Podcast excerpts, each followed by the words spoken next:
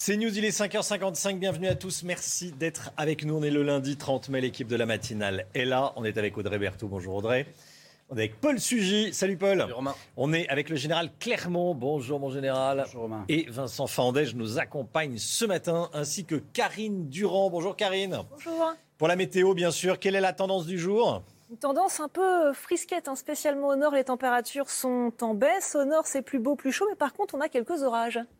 Et on va voir ça en détail dans un instant. Regardez ce qui s'est passé hier soir au stade Geoffroy Guichard à Saint-Étienne. Quand les Stéphanois ont compris qu'ils joueraient en Ligue 2 l'année prochaine, des supporters de Saint-Étienne ont envahi la pelouse. Vous le voyez euh, sur les images derrière moi. Certains euh, ont tiré des mortiers d'artifice à l'horizontale. Euh, ce qui est évidemment extrêmement dangereux. Le récit de ce qui s'est passé avec vous, Vincent Fandèche, dans un instant. Réunion de crise à 11h autour de la ministre des Sports après l'énorme fiasco de la finale de la Ligue des Champions au Stade de France. La France très critiquée, moquée dans les pays étrangers. On va vous raconter ce qui s'est passé précisément, qui sont les responsables, qui sont les individus interpellés, une centaine au total, une quarantaine en garde à vue. Gérald Darmanin a pointé du doigt un peu vite les supporters anglais, alors que des violences et des vols ont été commis par des jeunes de Seine-Saint-Denis. On va y revenir avec vous. Paul Sugy. Il est 5h56 tout de suite le temps avec Karine Durand. Regardez votre météo avec Samsonite Proxys. Légère, résistante, durable. Une nouvelle génération de bagages.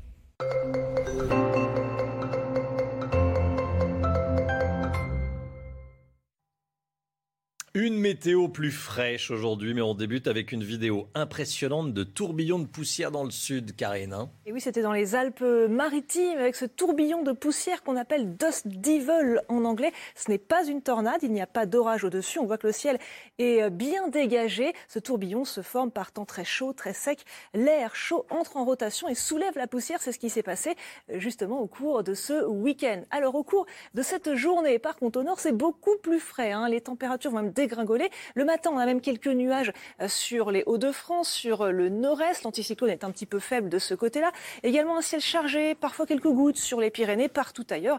Un ciel bien dégagé. Au cours de l'après-midi, on va retrouver ce beau temps sur quasiment tout le pays, mais avec un ciel plus variable sur la moitié nord. Quelques passages nuageux, parfois quelques gouttes d'ailleurs, c'est possible en dessous. Attention aux orages qui vont éclater sur les Pyrénées, sur les Alpes du Sud, mais aussi sur la Corse. Ils peuvent être violents sur euh, les monts Corse. Les températures sont en chute libre, spécialement au nord ce matin. C'est vraiment frais, à peine 8 sur la capitale, euh, 5 à 6 également sur les Hauts-de-France et très localement, on peut avoir de petites gelées blanches dans les campagnes. Au cours de l'après-midi, ça reste frais en dessous des moyennes de saison pour la moitié nord, 19 sur la capitale, 17 sur les Hauts-de-France, un ressenti quasiment automnal de ce côté-là et encore de la chaleur pour le sud-est avec 29 pour la ville de Marseille. Et au cours des jours suivants, ça va être un petit peu plus chaud, un peu plus lourd et de plus en plus orageux. Attention, ce mercredi avec des orages parfois violents euh, sur le centre et sur le sud également ce jeudi, on se dirige vers une fin de semaine très instable. C'était votre météo avec Samsonite Proxys. Légère, résistante, durable. Une nouvelle génération de bagages.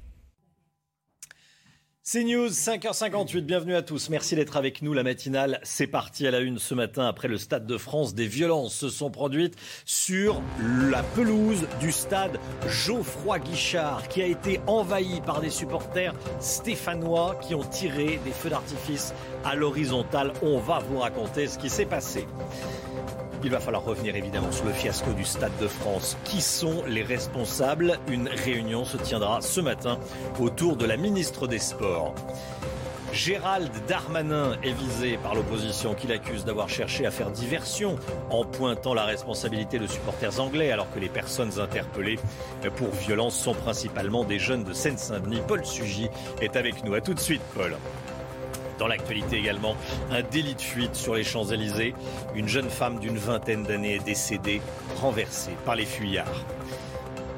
Et puis du nouveau dans la lutte contre les arnaques sur Internet. Elles ont bondi de 250% en un an. On verra ça avec Eric de Ritmaten.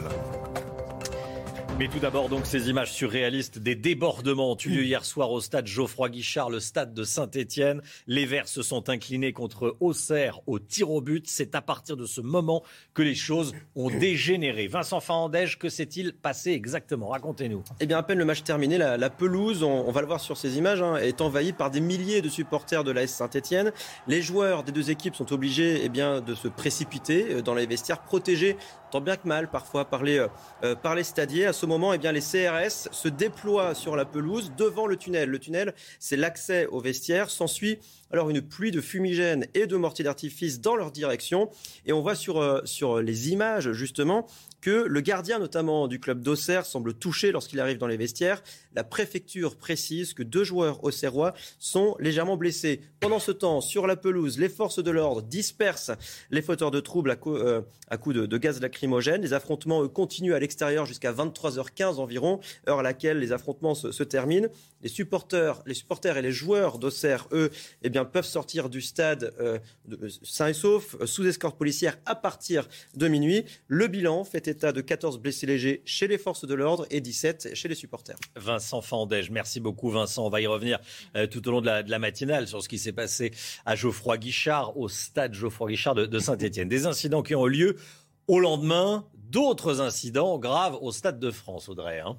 Oui, des supporters ont été euh, arrosés de gaz lacrymogène autour du Stade de France. Des intrus ont également escaladé les grilles pour pénétrer sans billets dans les tribunes. Retour sur ces scènes de chaos heure par heure avec Vincent Farandez et Florent Ferraud. 17h30, le Stade de France ouvre ses portes aux spectateurs. Déjà beaucoup de monde se masse devant les différentes entrées. Les contrôles sont à ce moment-là fluides, mais le flux de supporters s'intensifie rapidement. 18h30, les premiers bouchons se forment. En cause, selon le rapport, la présence de 30 à 40 000 supporters munis de faux billets ou sans ticket. La tension commence à monter aux abords des portes T, U, X et Y réservées aux fans de Liverpool. Première violence, les forces de l'ordre tentent de contenir tout le monde avec du gaz lacrymogène. 19h, en manque de stadiers venus prêter main forte aux entrées, la porte Z est prise d'assaut par des jeunes sans billets. Cette note, remise au ministère de l'Intérieur, fait état de 300 à 400 personnes issues des quartiers sensibles de Seine-Saint-Denis. L'UEFA décide de fermer cet accès plus d'une heure. Conséquence, les supporters munis d'un billet sont bloqués. Les violences se multiplient.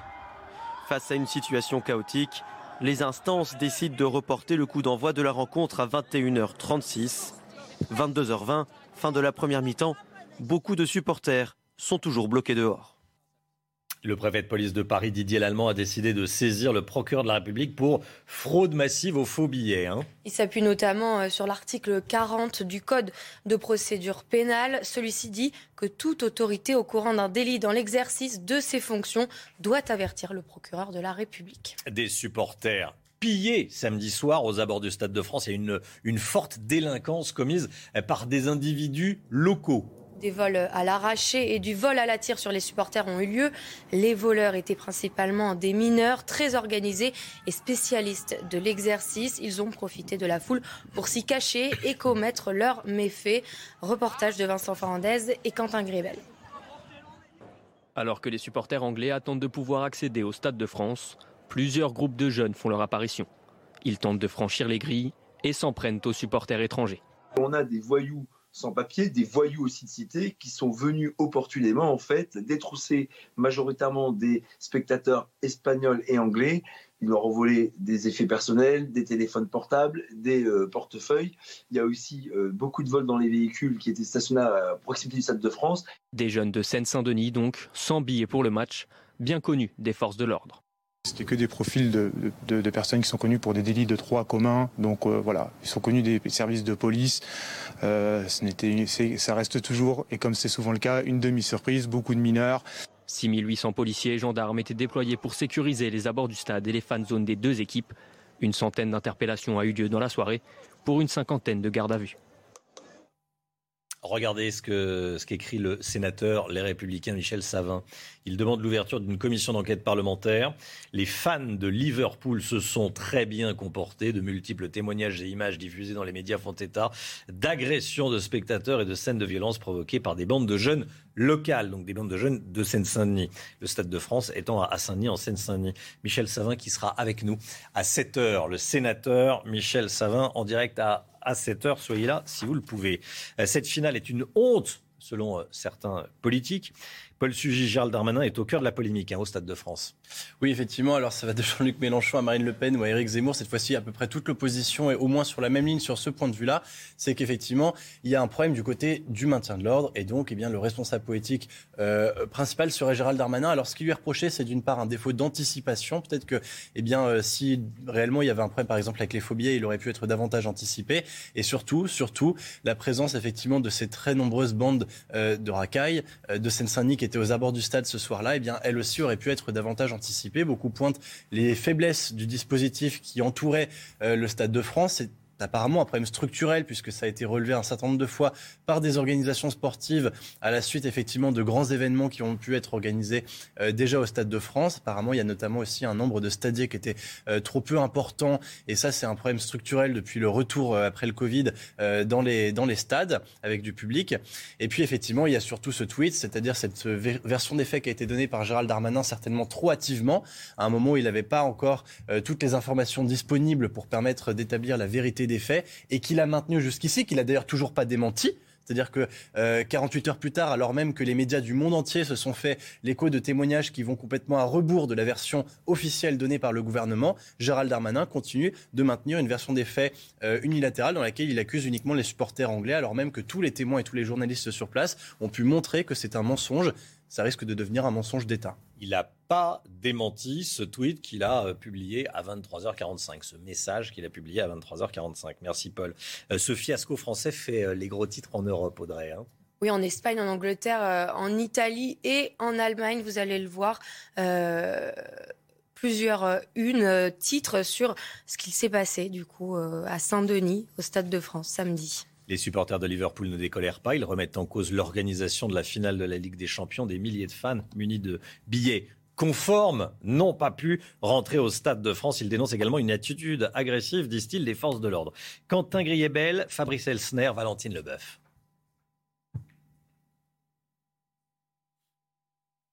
Pour ce supporter de Liverpool, la soirée de samedi a été un véritable cauchemar et pas uniquement à cause de la défaite de son club.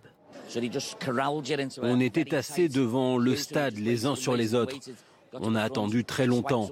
Une fois arrivé devant le stadier, il m'a dit que mon ticket n'était pas bon. Il n'a pas voulu me le rendre. Il m'a pointé du doigt devant la police et ils m'ont demandé de partir. C'était horrible, vraiment horrible. Et même avec le précieux sésame acheté directement auprès de la boutique de Liverpool pour 150 euros, l'entrée dans le stade n'était pas garantie. Le stadier m'a dit que mon billet était authentique, mais que le stade était plein. Comment est-ce possible? Une colère partagée par beaucoup de supporters britanniques. Je ne reviendrai pas à Paris pour assister à des matchs de foot. Je suis Liverpool partout, mais plus ici désormais. On a fait trois finales de Ligue des Champions en cinq ans. Il n'y a jamais eu le moindre problème. Je ne reviendrai plus jamais dans cette ville, ni même dans ce pays. Une publicité bien négative pour la France, qui accueille dans deux ans les Jeux Olympiques avec la France à exposer au monde entier ses difficultés de gestion de ce type d'événement, à seulement un an de la Coupe du Monde de rugby 2023 et euh, à deux ans des, JO de 2024. Hein. Oui, c'est euh, deux événements euh, planétaires parmi les plus massivement suivis du monde sportif. Pour Pascal Bito Panelli, expert en sécurité, la France est capable d'organiser de tels événements. Écoutez. Il me semble que en France, on sait le faire Maintenant, naturellement, euh, ce qu'on vient de voir au Stade de France nous oblige à tirer les leçons de tout ce qui s'est passé et à trouver très rapidement les solutions organisationnelles, techniques, humaines qui permettront de non seulement garder les choses sous contrôle, mais de faire qu'on puisse juguler euh, en amont, par anticipation, ce qui a pu se passer. Voilà ce que l'on peut dire donc sur euh, ce fiasco du Stade de France, sur les violences hier soir au Stade Geoffroy Guichard à Saint-Etienne. On en parlera à 8h15 avec euh, l'invité politique de la matinale, Nicolas Dupont-Aignan, 8h15 dans la matinale. Un nouveau délit de fuite sur les Champs-Élysées à Paris qui s'est terminé en drame. Ça s'est passé dans la nuit de samedi à dimanche vers 2h du matin. Les policiers euh, repèrent un véhicule faisant comme étant de, nombreuses infractions, Audrey. Hein. Ils veulent alors le contrôler, mais l'homme prend la fuite il percute une femme d'une vingtaine d'années qui traversait la route. retour sur les faits avec Thibault Marcheteau. C'est ici, au milieu des Champs-Élysées, que le véhicule est repéré vers 2 heures du matin. Coupable de plusieurs infractions au code de la route, il est interpellé par un équipage de police. Mais le conducteur n'entend pas s'arrêter et prend la fuite en direction de la place de la Concorde. S'ensuit alors une course-poursuite en plusieurs temps dans les rues de Paris mes collègues se mettent derrière, le véhicule arrive à se faufiler, euh, ils le perdent de vue et c'est derrière un équipage de moto qui le reprend après, euh, après euh, la place de la Concorde, donc sur, le, sur, sur les quais. Aux abords du quai de la Mégisserie, le véhicule en fuite heurte une jeune femme de 25 ans, projetée violemment au sol. La victime décède sur le coup. Mais le conducteur s'échappe à nouveau, il provoque ensuite un nouvel accident et est alors arrêté avec son passager. On a un, refus d'obtempérer toutes les 30 minutes en France. Aujourd'hui, quand euh, euh, quelqu'un veut euh, échapper aux forces de police, ben, il va prendre tous les risques, mettant en, mettant en danger la vie des concitoyens pour pouvoir échapper, échapper à, à nos collègues. L'homme déjà connu des services de police pour d'autres délits est contrôlé positif au test d'alcoolémie et aurait été sous l'emprise de stupéfiants au moment des faits. Quel drame, mourir euh, à 25 ans euh, à, cause de deux, fuyards. C'est ce qui s'est passé ce week-end à Paris. Allez, la guerre en Ukraine. L'Union européenne est prête à se passer du pétrole russe d'ici la fin de l'année. Les 27 pensent à se euh, passer de l'oléoduc Druzhba situé à Budapest en Hongrie. Celui-ci est essentiel car il approvisionne notamment la Hongrie, la Slovaquie et la République tchèque. réunion ce soir à, Bruxelles, hein, c'est ça l'information. un accord sur la, fin des importations de pétrole russe en Europe euh, n'est pas forcément pour euh, demain. Ça va être très compliqué. Au 95e jour de guerre en Ukraine, Severodonetsk, au sud ukrainien, est majoritairement détruite. C'est ce qu'a annoncé cette nuit Volodymyr Zelensky. Général Clermont, avec nous. 90% des habitations sont endommagées. Toutes les infrastructures essentielles sont détruites dans cette ville de Severodonetsk. Est-ce qu'on franchit un cap? Si cette, si cette ville tombe, telle qu'on l'a annoncé il y a déjà plusieurs jours, on pourrait dire que les Russes sont en bonne position pour avoir euh, investi la totalité de l'oblast de Lugansk, qui est l'oblast le, plus au nord des deux oblasts qui, composent le Donbass. Donc effectivement, cette ville, pour l'instant, elle est bombardée. Elle subit le sort qu'a subi Mariupol. Euh, elle va continuer à être bombardée. Euh, elle est extrêmement défendue par les Ukrainiens.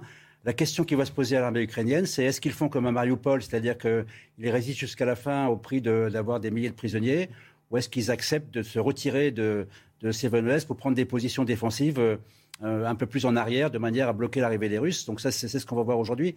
Euh, il y a une, rivière à traverser qui s'appelle la rivière Donetsk, qui est quand même très compliquée à traverser. Il y a plusieurs villes, d'autres villes à prendre dans cette région, la ville de Lysychansk, la ville de Sloviansk, la ville de Kramatorsk. Donc euh, la, chute de Severodonetsk serait un, point important de cette guerre. Il reste encore beaucoup de, villes à prendre. Et puis un élément important, c'est que le dégel est en train de se produire. Et dans pas très longtemps, les chars russes, les blindés russes, les centaines de blindés russes pourront euh, débouler dans les plaines de l'Ukraine sans passer par les villes. Et à ce moment-là, la, guerre pourrait aller encore plus vite et on reviendrait à une guerre de mouvement. Actuellement, on a une guerre de position, une guerre d'usure. Le président ukrainien Volodymyr Zelensky s'est rendu hier pour la première fois depuis l'invasion russe dans l'est du pays. Il a visité les décombres de bâtiments détruits à Kharkiv. Dans son message vidéo quotidien, il a plus tard annoncé le limogeage du chef des services secrets de la région. Écoutez. Je suis venu, j'ai vu et j'ai limogé le chef des services de sécurité de la région de Kharkiv parce qu'il ne travaillait pas à la défense de la ville depuis les premiers jours de cette guerre, mais ne pensait qu'à lui-même. Pour quelle raison? Les officiers des forces de l'ordre le déterminant. Voilà, et puis hier soir, Sergei Lavrov a démenti euh, que Vladimir Poutine soit malade, assurant qu'il n'en présentait aucun signe. La santé du président Poutine, comme sa vie privée, sont des sujets tabous en Russie, presque jamais, évoqués en, en public. Mais Sergei Lavrov a donc démenti que Vladimir Poutine soit malade. 6h14 tout de suite, c'est le point info, Audrey Berthaud.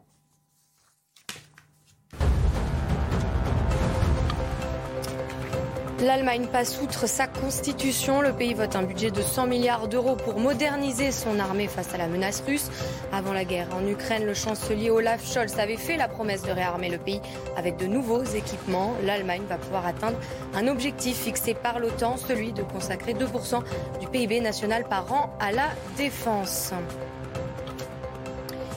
Forte pluie dans le nord-est du Brésil, au moins 79 morts et 56 disparus. La tempête a provoqué des glissements de terrain, le débordement des rivières et de grands torrents de boue. Près de 1200 hommes disposant d'hélicoptères et de bateaux étaient mobilisés à la recherche des disparus.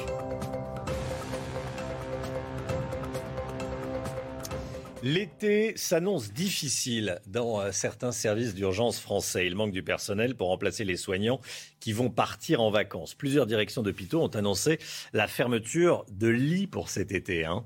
Plus de 50 postes sont à pourvoir en intérim, rien que dans la région, rien qu'en Vendée. Reportage à La Roche-sur-Yon de Michael Chailloux.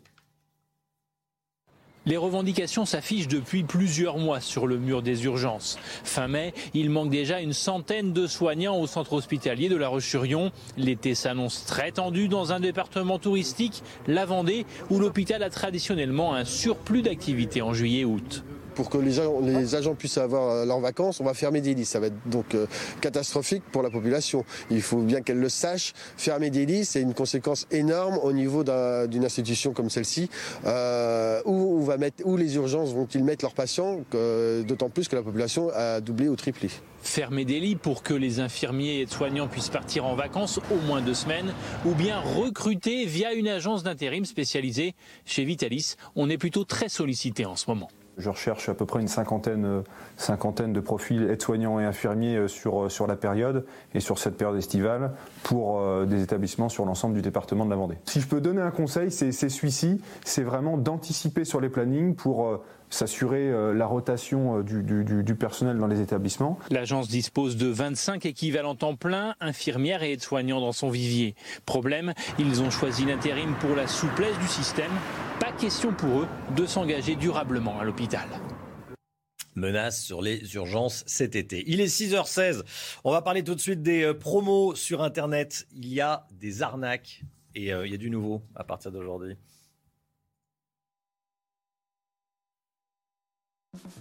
Votre programme avec Logissimo, votre partenaire pour vos besoins logistiques du premier et du dernier kilomètre partout en France.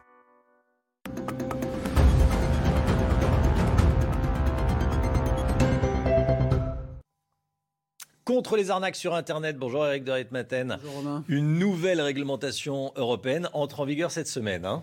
Oui, absolument. Alors, ce qui est intéressant, c'est de voir justement euh, cette fraude sur Internet qui explose. Hein.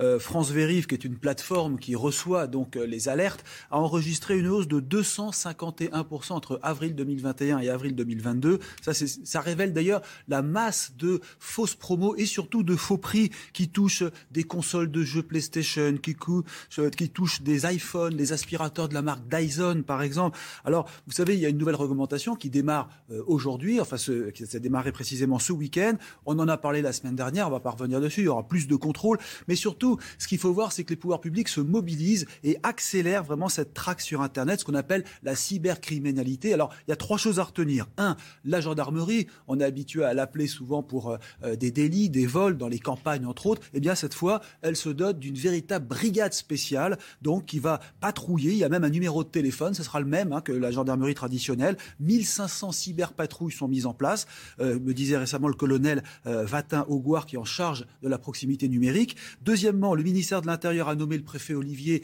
euh, de Mazières à la tête d'un service pour lutter contre la délinquance sur Internet. Ça, c'est le deuxième point, avec un milliard d'euros débloqués pour cette traque. Et puis troisièmement, ça, on en a peu parlé, mais c'est très important, c'est un cybercampus qui a été inauguré à Paris-La Défense. Et là, il va réunir des startups et des grandes entreprises comme Thales pour justement chercher les technologies afin de traquer, de cerner ces fraudeurs, ces délinquants sur le net. Voilà, vous voyez, la lutte contre la fraude maintenant doit arriver au niveau, euh, en termes de moyens, euh, de la, la criminalité ordinaire, en tout cas de cette lutte contre la criminalité ordinaire. Les moyens ne vont pas manquer.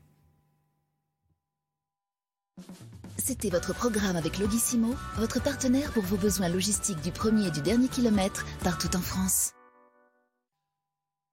C'est News, il est 6h19. Merci d'être avec nous. Restez bien sur CNews. Dans un instant, le sport côté résultat. La météo avec Karine Durand, qui veut dire qu'il va faire un peu frais aujourd'hui. Il faudra attendre quelques jours pour que le, thermomètre monte. Et puis, euh, on va vous montrer évidemment ce qui s'est passé hier soir au stade Geoffroy Guichard. Envahissement de la pelouse. Euh, à nouveau des violences dans le monde du, football. Match à Saint-Etienne, de graves incidents. Euh, on a frôlé le drame hein, des des feux d'artifice ont été tirés à l'horizontale. C'est évidemment extrêmement dangereux. Je ne vous fais pas un dessin. Restez bien avec nous sur CNews. À tout de suite. Allez, du foot côté euh, spectacle, côté résultat, côté déception parfois.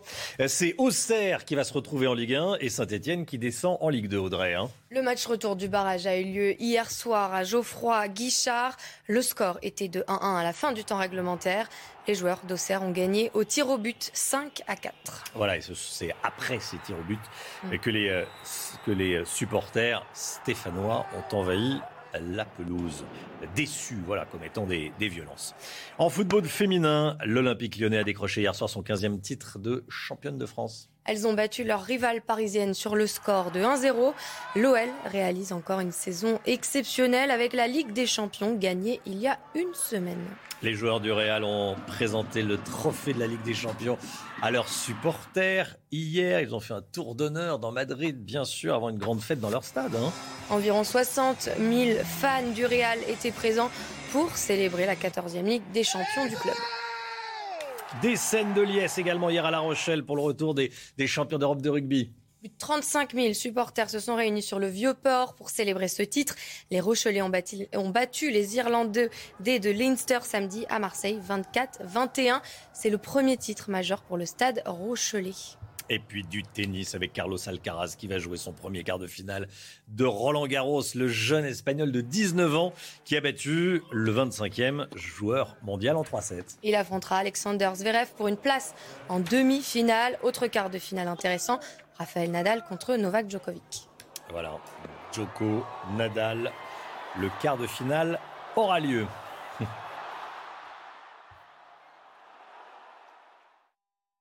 Vous avez regardé votre programme dans les meilleures conditions avec Groupe Verlaine, l'isolation de maison par l'extérieur avec aide de l'État.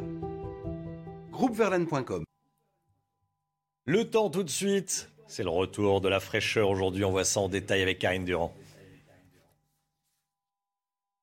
Regardez votre météo avec Samsonite Proxys. Légère, résistante, durable.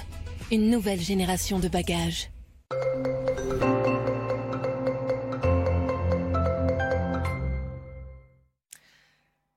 Et on commence, Karine, avec de magnifiques images de Côte d'Armor, qui nous viennent de Côte d'Armor. Oui, c'était hier soir le coucher de soleil après une très belle journée, un ciel bien dégagé. Alors malheureusement, aujourd'hui, ça va être un petit peu moins dégagé. On aura davantage de nuages, on aura un petit peu de vent et on aura en plus de la fraîcheur, à peine 16 degrés au maximum au cours de l'après-midi sur cette plage des Côtes d'Armor. La fraîcheur est bien présente en fait ce matin, avec un ciel globalement dégagé quasiment partout, sauf sur les Hauts-de-France et le Nord-Est. On a quelques nuages qui glissent de ce côté-là, quelques plaques de grisaille, de brouillard sur les côtes de la Manche, et également un ciel chargé sur les Pyrénées, et on ne va pas tarder à avoir quelques averses de ce côté-là aussi. Au cours de l'après-midi, c'est globalement une belle journée hein, sur quasiment tout le pays, mais le ciel sans nuages un petit peu sur l'ensemble de la moitié nord, hein, un ressenti variable, parfois quelques gouttes, c'est possible. Attention aux orages qui vont se déclencher sur les Pyrénées au cours de l'après-midi, mais également sur les Alpes du Sud ou encore sur la Corse. Les températures ont bien chuté ce matin sur la moitié nord. Elles sont vraiment basses pour la saison. 8 sur Paris,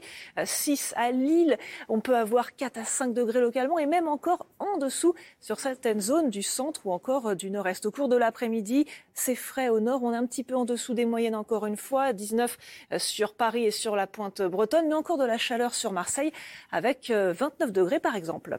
Karine, la météo dans les Côtes d'Armor ou ailleurs. Quel est le programme pour les trois prochains jours? Alors, un programme un peu plus chaud et un peu plus lourd et même orageux après la fraîcheur, place à une hausse des températures euh, pour le milieu de semaine, mais elle sera accompagnée d'un air vraiment humide et donc d'orages qui vont se généraliser en milieu de semaine et encore plus en fin de semaine. Il faudra se méfier sur l'Aquitaine, notamment entre mardi et jeudi. On pourra avoir de violents orages et ensuite, eh bien, ce sera instable absolument partout pour la fin de semaine et pour le week-end. C'était votre météo avec Samsonite Proxys. Légère, résistante, durable. Une nouvelle génération de bagages. CNews, 6h28. Merci d'être avec nous. Merci d'avoir choisi CNews pour démarrer votre journée. À la une ce matin, de nouvelles violences dans le football. C'était hier soir à Saint-Etienne, des violences au stade Geoffroy Guichard. Pelouse envahie par des, par des supporters stéphanois. Ils ont tiré des feux d'artifice horizontalement, ce qui est très dangereux. Le récit dans ce journal. Le fiasco du Stade de France, que s'est-il réellement passé? On sera avec Sandra Buisson, avec nous sur ce plateau, et puis on sera également en direct avec Josias Claude, secrétaire départemental du syndicat Unité SGP FO de Paris. Quelle est la part de responsabilité du ministre de l'Intérieur dans ce qui s'est passé? Paul Sugy est avec nous. A tout de suite, Paul. Dans l'actualité également, la France moquée et critiquée. On ira voir les réactions en Espagne avec Frédéric Traini. A tout de suite, Frédéric. Et puis vous trouvez le train trop cher, vous n'avez encore rien vu. Le prix des billets de train devrait nettement augmenter, notamment à cause de la hausse du prix de l'électricité. On verra ça avec vous. Eric de Ritmaten, à tout de suite Eric. Ces images surréalistes s'il en est, des débordements ont eu lieu hier soir au stade Geoffroy Guichard, le stade de Saint-Étienne. On aurait pu euh, s'épargner ça. Les Verts se sont inclinés contre Auxerre au tir au but. Les Verts qui vont jouer en Ligue 2 l'année prochaine. Les supporters stéphanois étaient furieux. Ils ont envahi le terrain. Voilà comment ça se passe désormais. Les choses ont donc dégénéré. Retour sur ce qui s'est passé avec Vincent Farandège.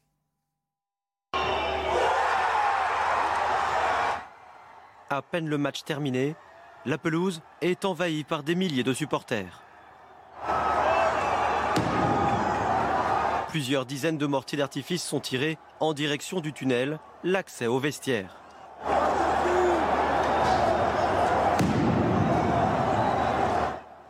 À l'intérieur, la confusion règne. Les joueurs et membres du personnel viennent s'y réfugier. Dans ce chaos, deux joueurs au Serrois ont été légèrement blessés sur la pelouse, les forces de l'ordre dispersent les fauteurs de troubles. Dans un communiqué, la préfecture précise que les affrontements se sont terminés à 23h15. Supporters et joueurs auxerrois ont ainsi pu quitter le stade sous escorte policière. Le bilan fait état de 14 blessés légers parmi les forces de l'ordre et 17 blessés légers chez les supporters. Voilà pour euh, Saint-Etienne, le stade Geoffroy Guichard. Ça s'est passé quasiment 24 heures après le fiasco, le chaos euh, du stade de France. L'heure des explications a sonné. La polémique a enflé euh, toute la journée de dimanche autour des responsabilités de chacun. Le ministère des Sports réunit ce matin à 11h les organisateurs de la finale, la police et les autorités locales. Objectif, cerner les dysfonctionnements. Sandra Buisson avec nous, service police-justice de CNews. Bonjour Sandra. Euh, la soirée a été problématique à plusieurs titres. D'abord, celle des entrées dans le stade. Oui, il y a eu plusieurs euh, problématiques euh, samedi soir. Il y a eu les vols et agressions aux abords du stade, et ça, on y reviendra dans un instant. Et puis, cette problématique de l'accès à l'intérieur du stade, qui est sous la responsabilité de l'organisateur, donc de l'UEFA. Sur ce point, d'abord, les témoins décrivent un nombre insuffisant de stadiers qui n'étaient pas forcément aptes à gérer ce flux de masse de spectateurs. Ces agents de sécurité privés qui sont chargés de vérifier les billets, qui sont engagés par l'UEFA. À cela, vous ajoutez, à cause de la grève, un flux, un engorgement d'arrivée de spectateurs via le RERD. Résultat, euh, des centaines de spectateurs qui se sont massés sous un tunnel très étroit. Et c'est là que le problème des euh, spectateurs sans billets ou avec des faux billets a commencé à engorger le dispositif, à tel point que ce point de filtrage à la sortie de ce tunnel a dû être levé pour que les gens accèdent au parvis qui était plus vaste. Et là encore, le problème des faux et des sans billets s'est reposé, euh, notamment au niveau des entrées sud, avec certains supporters qui essayaient de forcer euh, les entrées et bloquaient ainsi l'entrée des gens qui avaient un billet en règle. À cela, vous ajoutez 300 à 400 jeunes des quartiers, comme l'explique le préfet, qui ont aussi essayé de forcer euh, le dispositif. Résultat, un match reporté de 30 minutes et le choix de la préfecture de police qui a été appelée en renfort par euh, l'organisateur, qui a utilisé donc la lacrymo pour empêcher euh, les intrusions, ce qui a donné lieu à de vives critiques de la part des médias étrangers. Deuxième problématique, la délinquance aux abords du stade. Oui, c'est la deuxième cause du chaos et des images euh, négatives euh, sur euh, cette organisation de, ce match. Les témoins et plusieurs sources confirment que des groupes de jeunes locaux, en majorité des mineurs, s'étaient donné rendez-vous sur le parvis pour dépouiller les supporters de leurs téléphones, de leurs montres, mais aussi de leurs billets. Certaines sources me disent que certains groupes de jeunes délinquants étaient même postés aux sorties des métros et RER e avant le match, en attendant en quelque sorte leur pourra, mais impossible de les interpeller avant qu'ils commettent euh, des euh, infractions. Sur 105 interpellations, il y a eu une vingtaine seulement à Paris. Ça veut dire que la majorité euh, des gens ont été interpellés aux abords du Stade de France pour vol à la tire, vol à la roulotte, vol avec violence, pour prendre effectivement ce qu'on a dit, des intrusions dans le stade avec des dégradations. La majorité de ceux qui ont escaladé les grilles étaient des jeunes locaux, jets de projectiles, dégradations. Il aurait fallu des renforts de l'aveu même du préfet euh, Didier euh, Lallemand dans son rapport que nous avons pu euh, consulter hier, même s'il estime qu'au final, la mission a été remplie, c'est-à-dire, selon ses termes, assurer le bon déroulement du match et éviter les morts ou les blessés graves comme à Bruxelles en 85. Merci beaucoup, merci Sandra Buisson. Josias Claude est avec nous, policier, secrétaire départemental du syndicat Unité SGP euh, FO de Paris. Entrez, Josias Claude, vous êtes avec nous. Merci, je vous en prie. Euh, entrez, vous allez vous installer à la place de Sandra Buisson. Merci beaucoup d'être euh, avec nous. on va revenir bien sûr sur ce qui s'est passé ce, ce week-end, samedi soir. Vous êtes secrétaire départemental du syndicat Unité SGP FO de Paris. Déjà, quel est votre commentaire sur l'organisation? Est-ce qu'il y avait assez de policiers? Alors, au niveau de l'organisation, euh, il y avait un nombre de policiers conséquent pour une manifestation de ce type. Donc, on ne peut pas dire que le dispositif policier était en sous-effectif. Il y avait suffisamment de monde pour gérer un match. 6800 au total. Tout à fait. 6800 au total. Qui sont les, les centres interpellés? On en a parlé avec, euh, avec Sandra Buisson. Alors, il y a un peu de tout dans les interpellés. Principalement, ce sont des jeunes qui sont venus et qui ont fait commis des exactions hein, sur, le, sur les lieux. Euh, des vols de téléphone, euh, des ventes. Euh, ah, des jeunes qui sont venus, qui sont venus d'où? Qui se sont mêlés, des jeunes qui sont de, du quartier ou de, des, cités d'à côté, qui se sont mêlés aux supporters. Quand vous avez une grande affluence de cet ordre, vous avez forcément des délinquants qui se mêlent et qui essayent de tirer opportunité et de, commettre des larcins. C'est une immense majorité jeunes de cité de Seine-Saint-Denis? Il y en a quand même pas mal, oui. Il y en a quand même pas mal. Et ça, c'était pas prévisible? Alors on peut se poser la question du mhm. dispositif qui a été mis en place. En général, sur des matchs comme ça, vous prévoyez surtout le maintien de l'ordre. Quand vous avez des, débordements, vous prévoyez un maintien de l'ordre. Il aurait peut-être fallu mettre davantage de policiers et des brigades d'anticriminalité en amont et au sein du dispositif pour interpeller. Mais encore faudrait-il anticiper euh, l'ampleur du phénomène. Il y a quand même pas mal de petites choses qui ont dysfonctionné et qui ont mené à la situation que l'on a connue euh, au Stade de France. Oui, mais ça veut dire qu'un grand événement comme ça, ça ne peut pas se passer euh, dans la joie et la bonne humeur? Bah, on peut le regretter. Effectivement, euh, quand on regarde les matchs de foot aujourd'hui, les salles de spectacle, tout ce qui ramène énormément de monde, on a fréquemment des débordements. On a fréquemment des vols, on a fréquemment des gens qui se disent même je ne vais plus aller au stade avec mes enfants. On a des gens qui ont quitté le stade. Ah, on a vu des, on a vu des, pères de famille euh, avec leurs leur petits, des Anglais qui étaient le petit qui pleurait. C'est dramatique. Oui, tout à fait, c'est dramatique. C'est une image qu'on n'aimerait pas voir de la France, une image euh, pour l'organisation d'une compétition de ce niveau-là qu'on n'aimerait pas revoir en tout cas. Oui. Comment faire pour que les, les, les, prochaines fois, euh, des jeunes violents, euh, comme on, dit, voilà, vous dites des jeunes de cité, hein, de Seine-Saint-Denis, euh, ne puissent pas venir agresser et voler? C'est très compliqué de pouvoir anticiper tout ce qui va être fait. Mmh. On se posait même la question parfois d'une certaine coordination, puisqu'ils attendaient que les touristes passent pour les dévaliser. Ça se passe aussi dans d'autres quartiers de Paris. Hein. Maintenant, avec ce grand rassemblement, c'est plus facile de se dissimuler dans la foule et de commettre ces larcins. Pour éviter cela, il faudrait un dispositif bien en amont avec des surveillances dans les transports en commun ainsi que des brigades d'anticriminalité, mais vous ne pouvez pas interpeller quelqu'un qui n'a pas encore commis d'infraction.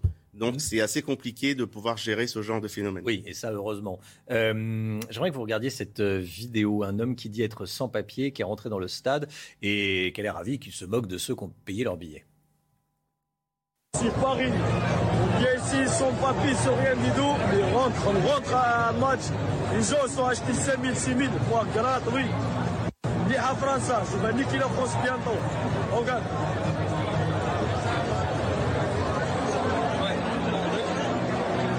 Assis, one, two, three, vive l'Algérie, le Maroc. On est ensemble. Josias Claude, qu'est-ce que ça vous inspire comme commentaire? C'est typique de ce que- ce qu'on ne veut pas voir. Franchement, quand vous voyez cet individu qui est passé sans payer de billets euh, et qui se vante en plus sur les réseaux sociaux en se filmant et en se montrant à la France entière euh, comme quoi il défie les autorités et il défie également les organisateurs du match, c'est pitoyable. Quand vous avez dans le même temps euh, des supporters qui ont réellement payé leurs billets, qui n'ont pas pu assister au match, c'est vraiment une image déplorable. La Coupe du Monde de rugby, c'est l'année prochaine. Les JO dans deux ans, 2024, ça vous inquiète? Ça m'inquiète, euh, non, puisque euh, j'ose espérer qu'on tirera des leçons de ce qui s'est passé aujourd'hui. Euh, enfin, sur le match euh, d'hier. C'est basé ce week-end, oui, oui. Mais euh, la France est en capacité d'organiser ce genre de compétition, puisque nous l'avons déjà fait. Nous l'avons fait lors de la Coupe du Monde de 98, où tout s'est bien passé. Nous l'avons fait lors de d'autres compétitions. Maintenant, on peut pas dire que ce match se soit bien passé. On peut pas dire que tout a été bien fait. Il va vite falloir tirer des leçons pour pouvoir organiser de façon correcte la Coupe du Monde de rugby, mais aussi les JO 2024. On va accueillir le monde en France.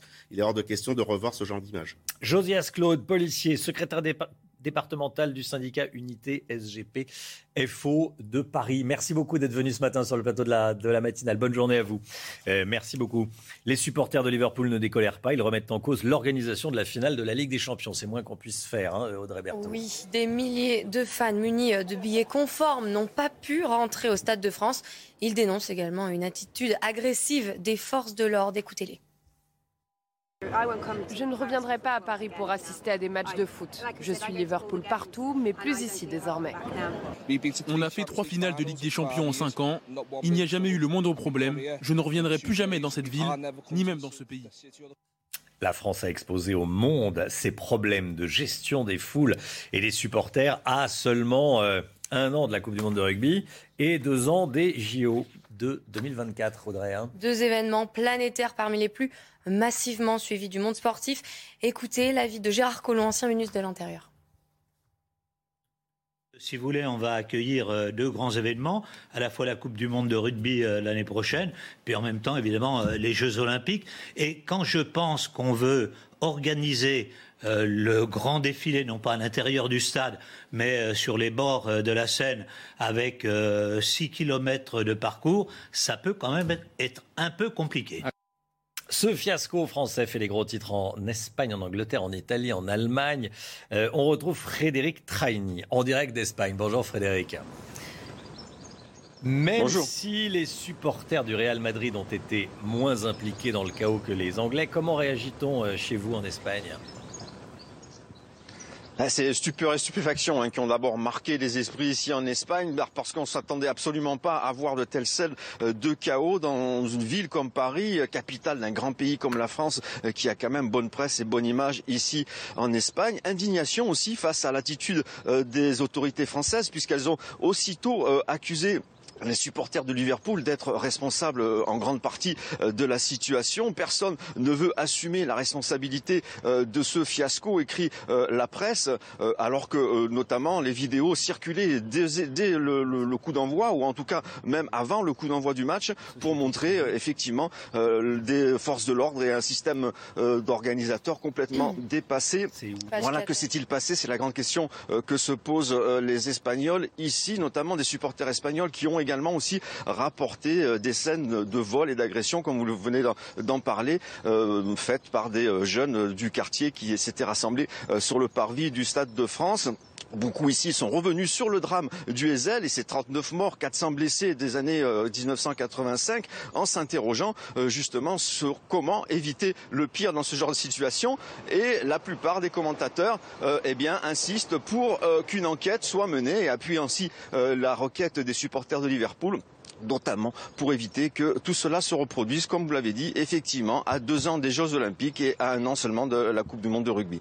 Merci beaucoup Frédéric Traini, en direct euh, d'Espagne, en direct de, Barcelone. On se pose cette question dans la matinale après ce qui s'est passé. Euh, est-ce que vous êtes inquiet pour la sécurité des grands événements en France et notamment de ces JO dont on parle beaucoup? On vous a posé la question. Écoutez, c'est votre avis. Non, absolument pas, parce que j'ai confiance en la police qui va encadrer les événements euh, comme ça a été fait très proprement pendant les dernières années. Par rapport à ce qui s'est passé, il peut se dire, euh, effectivement, est-ce que est-ce qu'ils vont apprendre de leurs erreurs? Bah, je pense que ouais, mais il faudrait en rajouter, il faudrait rajouter beaucoup plus de sécurité pour pas que les gens puissent franchir les barricades et tout. Oui, ça fait peur pour la suite, c'est sûr, mais je pense que c'est quelque chose qu'on peut pas vraiment contrôler de toute manière. Euh, c'est des ouais, c'est des choses qui peuvent euh, qui peuvent arriver, mais qui quand même sont euh, prises en compte et bah, font partie quand même de l'organisation. Voilà, c'est votre avis. Et soyez là à 7 heures si vous le pouvez. On sera avec Michel Savin, sénateur Les Républicains de l'Isère. Il a choisi CNews pour parler ce matin. Il demande une commission d'enquête parlementaire sur les violences dans le, dans le football. On va avoir beaucoup de choses à, à, beaucoup de questions à lui poser à 7 heures. Voilà, soyez là si vous le pouvez. je voulais qu'on vous parle ce matin de Ryan B, 21 ans, ce jeune homme qui s'était récemment affiché sur les réseaux sociaux euh, en volant une camionnette des pompiers, mais on l'a retrouvé en Syrie, Audrey avec des, armes à la main. En octobre dernier, euh, vous le disiez, Ryan B avait volé et insulté des pompiers. Il avait également menacé de mort des policiers. Et Jean-Michel Blanquer, ancien ministre de l'Éducation nationale, l'influenceur aux 175 000 abonnés, avait été condamné à un simple stage de citoyenneté et des travaux d'intérêt général. Pour Mathieu Vallée, secrétaire national adjoint du syndicat indépendant des commissaires de police, Ryan B n'a pas été assez puni. Écoutez. Ryan, c'est le drame de notre justice. Euh, il a d'abord volé dans un camion de pompiers, il a pris un stage de citoyenneté, il a menacé euh, de commettre euh, un attentat dans un commissariat de police, il a à nouveau pris un stage de citoyenneté, puis il a menacé l'ancien ministre de l'Éducation nationale, Jean-Michel Blanquer, il avait des travaux d'intérêt général. Donc là, on a le package. En fait, il est parti faire, on a vu, son stage de citoyenneté en Syrie avec des travaux d'intérêt général qui visiblement s'apparentaient à faire du bazooka ou de la kalachnikov, tel qu'il l'a montré sur les images diffusées sur ses réseaux sociaux. C'est News, il est 6h45. Bon réveil à tous. Tout de suite, le point actu, le point info. Audrey Berthaud. L'Union européenne se réunit aujourd'hui pour parler du pétrole russe. L'organisation européenne est prête à s'en passer d'ici la fin de l'année. Les 27 pensent à s'exempter de l'oléoduc Druzhba situé à Budapest en Hongrie. Celui-ci est essentiel car il approvisionne notamment la Hongrie, la Slovaquie et la République tchèque. Joe Biden et sa femme ont assisté à une messe à Uvalde hier au Texas où 21 personnes, dont 19 enfants, ont été tuées mardi dernier. À la sortie de l'église, le président démocrate a été interpellé. Plusieurs voix ont scandé Faites quelque chose, nous le ferons, a répondu rapidement Joe Biden. Enfin, l'orque en difficulté dans la Seine va être euthanasié. Annonce de la préfecture de Seine-Maritime. Des experts et vétérinaires sont mobilisés depuis plusieurs jours, mais les opérations pour la guider vers la mer ont échoué. L'état de santé de l'animal est alarmant. La seule solution envisageable selon les spécialistes est l'euthanasie. La guerre en Ukraine, 95e jour de la guerre en Ukraine, Severodonetsk au sud ukrainien est majoritairement détruite. C'est ce qu'a annoncé cette nuit Volodymyr Zelensky, le président ukrainien. Par ailleurs, et ça me semblait important euh, de s'attarder quelques instants sur cette information. L'Allemagne passe outre sa constitution. Le pays vote un budget de 100 milliards d'euros pour moderniser son armée face à la menace russe. L'Allemagne vote un budget de 100 milliards d'euros pour son armée. Général Clermont, avec nous, l'Allemagne qui se réarme, est-ce que ça vous inquiète? Est-ce que c'est inquiétant? C'est l'évolution normale de, l'Allemagne 77 ans après la Deuxième Guerre mondiale. Euh, on rappelle que cette décision d'investissement a été prise euh, euh, trois jours après le déclenchement de la guerre, le 27 février, donc il y a trois mois. Et trois mois après, il y a un accord entre le gouvernement et le Parlement pour créer un fonds spécial dans lequel on mettra ces 100 milliards que l'Allemagne va utiliser pour faire de l'achat d'armement, mais surtout pour monter progressivement son pourcentage euh, de PIB de la défense à 2%. Je rappelle que le PIB de l'Allemagne, c'est 3500 milliards, ça fait 70 milliards par an. Ça fait, ça fait 50% de plus que ce que sera le budget de défense de la France en 2025, qui sera 50 milliards. 50 milliards pour la France, en 2025, 70 milliards pour l'Allemagne. Alors ça veut dire quoi? Ça veut dire que ça, ça, pose quand même des problèmes. Ça pose deux types de problèmes. Premier type de problème, euh, c'est pas simplement en, finançant la défense qu'on obtient une armée efficace. On obtient une armée efficace en, ayant un bon, en ayant un esprit de défense dans la nation et en ayant une armée qui est capable d'être entraînée, d'être opérationnelle. Aujourd'hui, l'armée allemande est en grande difficulté, mais également est en grande difficulté dans, la nation allemande, qui n'a pas du tout un esprit de défense et qui a un esprit très pacifiste. Donc, la deuxième question qui se pose, c'est à quoi vont servir ces 100 milliards? Pour l'instant, on a vu que les Allemands avaient investi dans les F-35 américains. Ce n'est pas un très bon signal. Mais il faut quand même rappeler que Donald Trump avait dit tout haut ce que pensaient tous les présidents américains tout bas, c'est-à-dire que le prix euh, de la sécurité offerte par les États-Unis à l'OTAN, c'est les 2% que les pays de l'OTAN, donc européens, doivent investir dans l'armement américain. Donc on va voir si euh, l'Allemagne investit dans l'armement américain ou euh, met en œuvre l'autonomie stratégique. Et l'autonomie stratégique des Européens, c'est d'abord la base industrielle et technologique de défense européenne. Il faut acheter européen. Le jour où les Européens achèteront européen, euh, je pense qu'on aura fait un grand pas euh, en matière d'autonomie stratégique européenne. Merci beaucoup, mon général. Je voulais également revenir sur cette information avec vous, Eric de Ritmaten. Euh, ça sera votre édito écho à 7h40, mais je voulais qu'on en parle dès, maintenant. la hausse des tarifs à la SNCF, ça va continuer à augmenter? Bah, c'est-à-dire que déjà, vous avez vu en 2022, selon l'INSEE, les prix ont augmenté depuis le début de l'année. On est quand même à 15,3% ce que la SNCF dément. Bref, en tout cas, c'est clair qu'avec la hausse du prix de l'électricité, la SNCF ne pourra pas faire autrement. D'abord, aujourd'hui, si ça va à peu près, c'est parce que la SNCF a acheté son électricité jusqu'à la fin de l'année. Mais ensuite, pour 2023, la question se pose. Vous savez, je vais vous donner juste un chiffre qui est très facile. Facture annuelle de la SNCF uniquement pour faire rouler ses trains électriques, un milliard d'euros, vous imaginez. Euh, en fait, la, la SNCF... Facture d'électricité La facture, c'est la facture d'électricité. Hein. Et euh, ce qu'il ne faut pas oublier, c'est que ça représente l'équivalent d'une centrale nucléaire c'est-à-dire pour faire tourner la SNCF électrique, j'entends, parce qu'il y a aussi des, trains qui roulent au diesel, ça, équivaut à l'utilisation d'une centrale nucléaire en France. Donc, vous le voyez, les prix augmentent partout pour les consommateurs, même s'il y a un bouclier tarifaire. Eh bien, voilà, la SNCF ne pourra pas y couper. Et donc, qui payera euh, après, au bout du hmm. compte? Eh bien, ce seront les voyageurs. D'ailleurs, Jean-Pierre Farandou l'a dit, le président de la SNCF, hein, il n'exclut pas de hausse pour 2023. Ça veut dire qu'il prépare les esprits aux mauvaises nouvelles suite aux incidents du Stade de France, de Jean-Luc Mélenchon à Éric Zemmour, Marine Le Pen, toute la classe politique s'en prend depuis samedi à Gérald Darmanin. Il fallait un bouc émissaire, Paul Sugy, ou bien le ministre a-t-il vraiment fait une erreur? Certainement les deux, euh, Romain. Les événements sont si graves qu'effectivement la classe politique s'en est emparée. Dans ces cas-là, les réactions, eh bien évidemment, euh, tentent à chercher des responsables. Cela dit, euh, Gérald Darmanin a commis personnellement des erreurs. Certaines sont même devenues des fautes. Et il y a de toute façon une responsabilité manifeste des forces de l'ordre dans le fiasco de samedi. Première erreur, c'est une erreur d'anticipation. C'est une erreur qui consiste à n'avoir peut-être pas vu et eh bien suffisamment le problème de ces fameux faux billets. Alors s'il est avéré, eh bien c'est un problème qui se gère et qui se traite en amont. Les spécialistes du foot en Angleterre disent que par exemple à Liverpool, la question des phobies est récurrente, mais simplement elle est anticipée, surveillée. Et lorsque eh bien, euh, ces supporters arrivent avec des faux billets, eh bien, on sait les traiter et on ne les euh, fait pas rentrer, on les évacue avant le début du match. Deuxième chose, euh, l'anticipation, c'est aussi celle par rapport aux incidents qui sont cette fois-ci causés par les individus venus de Seine-Saint-Denis et qui se sont trouvés aux abords du stade avec visiblement deux intentions. D'une part, rentrer clandestinement dans le stade et d'autre part, détrousser les supporters qui sont venus assister à la rencontre. Là aussi, comment n'a-t-on pas pu voir venir eh bien, cette menace? Comment est-ce qu'on fait en fait pour ne pas considérer simplement la racaille, il n'y a pas d'autre mot, comme une menace potentielle à l'ordre public? Et comment est-ce qu'on peut eh bien, les laisser s'approcher sans avoir suffisamment surveillé en amont les réseaux, les discussions qui permettent de penser qu'il va y avoir des bandes venues en très grand nombre.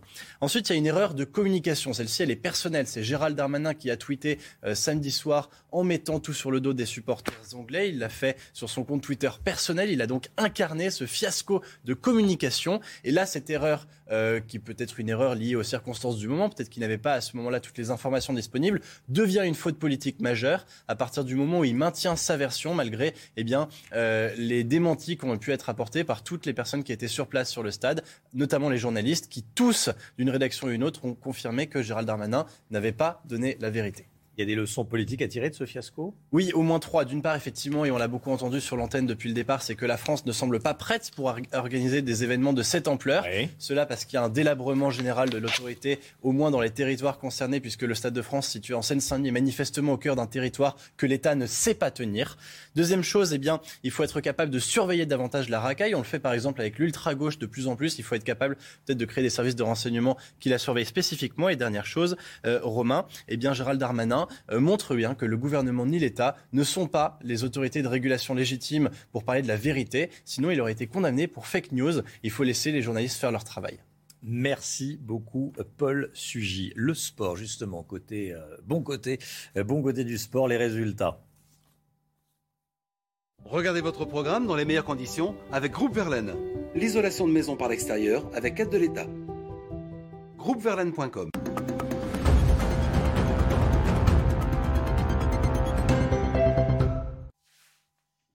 Auxerre rejoint donc la Ligue 1. Saint-Etienne redescend en Ligue 2. Le match retour du barrage a donc eu lieu hier soir au stade Geoffroy Guichard. Malheureusement, on en a parlé dès le début du journal au, au rayon fait divers. hein. Mm, Le score était de 1-1 à la fin du temps réglementaire. Les joueurs d'Auxerre ont gagné au tir au but 5 à 4. Et puis du tennis avec Carlos Alcaraz qui va jouer son premier quart de finale à Roland. Le jeune espagnol de 19 ans qui a battu le 25e joueur mondial en 3-7. Il affrontera Alexander Zverev pour une place en demi-finale. Autre quart de finale intéressant, Raphaël Nadal contre Novak Djokovic. Vous avez regardé votre programme dans les meilleures conditions avec Groupe Verlaine. L'isolation de maison par l'extérieur avec aide de l'État. Groupeverlaine.com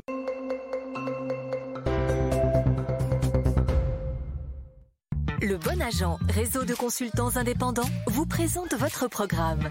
Le Bon Agent, mon métier, c'est l'immobilier.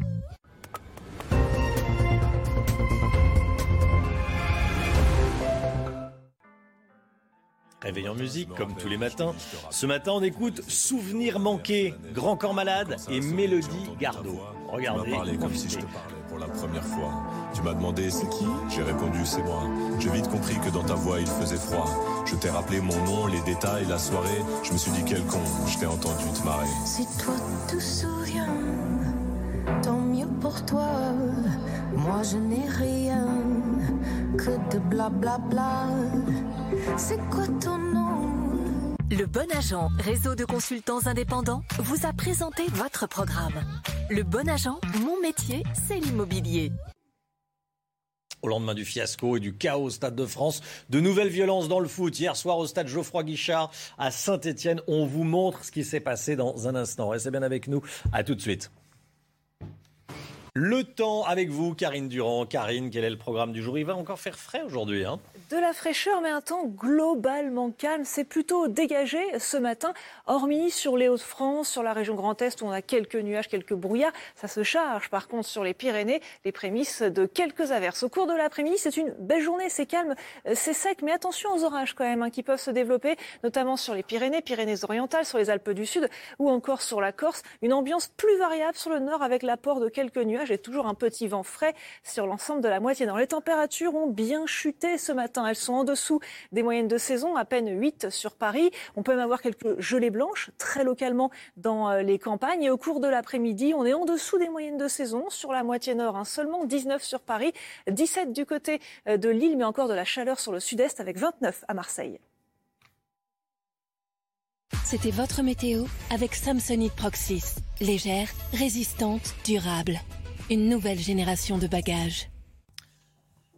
C'est News, il est 6h59. Bienvenue à tous. Merci d'être avec nous en ce lundi 30 mai. Après le Stade de France, des violences hier soir sur la pelouse du stade Geoffroy Guichard à Saint-Étienne. Pelouse qui a été envahie par des supporters stéphanois furieux de redescendre en Ligue 2.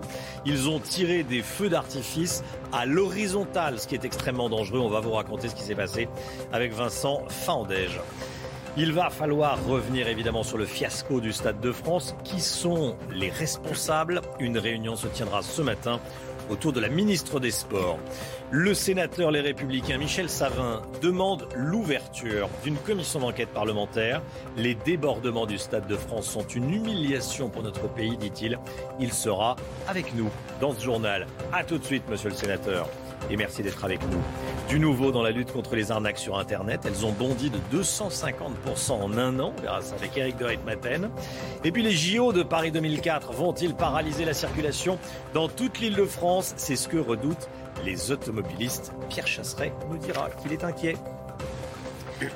Ces images surréalistes des débordements ont eu lieu hier soir au stade Geoffroy Guichard, le stade de Saint-Etienne. Les Verts se sont inclinés contre Auxerre au tir au but. Les Verts qui vont jouer en Ligue 2 l'année prochaine. Ça n'a pas plu à des supporters qui ont pourtant perdu. Donc voilà, c'est la règle du sport, mais ça leur a pas plu. Ils sont allés euh, sur le, sur le terrain. Ils ont envahi le, terrain. Vincent Fandèche, que s'est-il passé exactement? Eh bien, à peine euh, le coup de sifflet euh, final fait, à peine le match terminé, la pelouse est donc envahie par des milliers de supporters de la Saint-Etienne. Les joueurs des deux équipes, alors, eh bien, se précipitent dans les vestiaires, protégés d'ailleurs, tant bien que mal, par, par les stadiers. À ce moment-là, les CRS se déploient justement devant le tunnel, c'est-à-dire devant l'accès aux vestiaires. S'ensuit une pluie, une pluie de fumigènes et de mortiers d'artifice dans leur direction, donc dans la direction des CRS. Et puis on voit sur ces images, euh, à l'intérieur des vestiaires, on voit les membres du personnel, les joueurs également des, euh, deux équipes qui se réfugient euh, justement dans les vestiaires avec les gaz lacrymogènes et puis les fumées qui rentrent dans le vestiaire à, ce moment-là.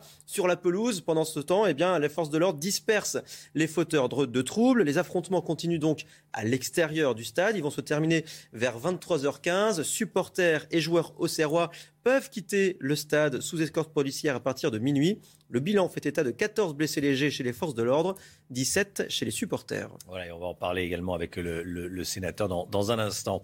Réunion ce matin au ministère français des Sports après les incidents de samedi au Stade de France. Des intrus ont escaladé les grilles pour pénétrer sans billets dans les tribunes. Il y a eu des vols, il y a eu des violences, il y a eu des agressions.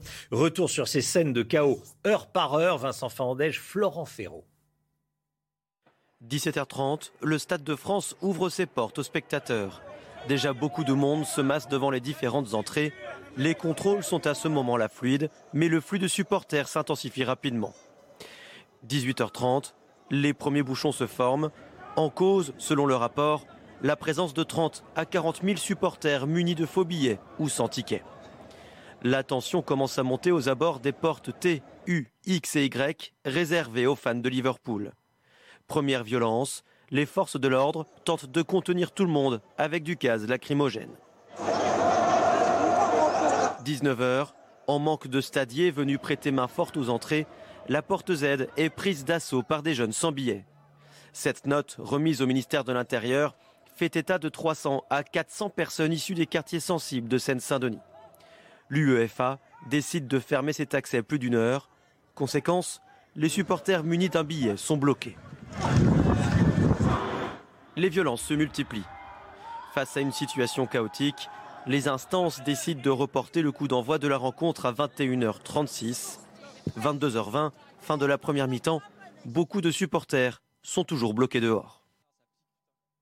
Le préfet de police de Paris, Didier Lallemand, a décidé de saisir le procureur de la République pour une fraude massive aux faux billets.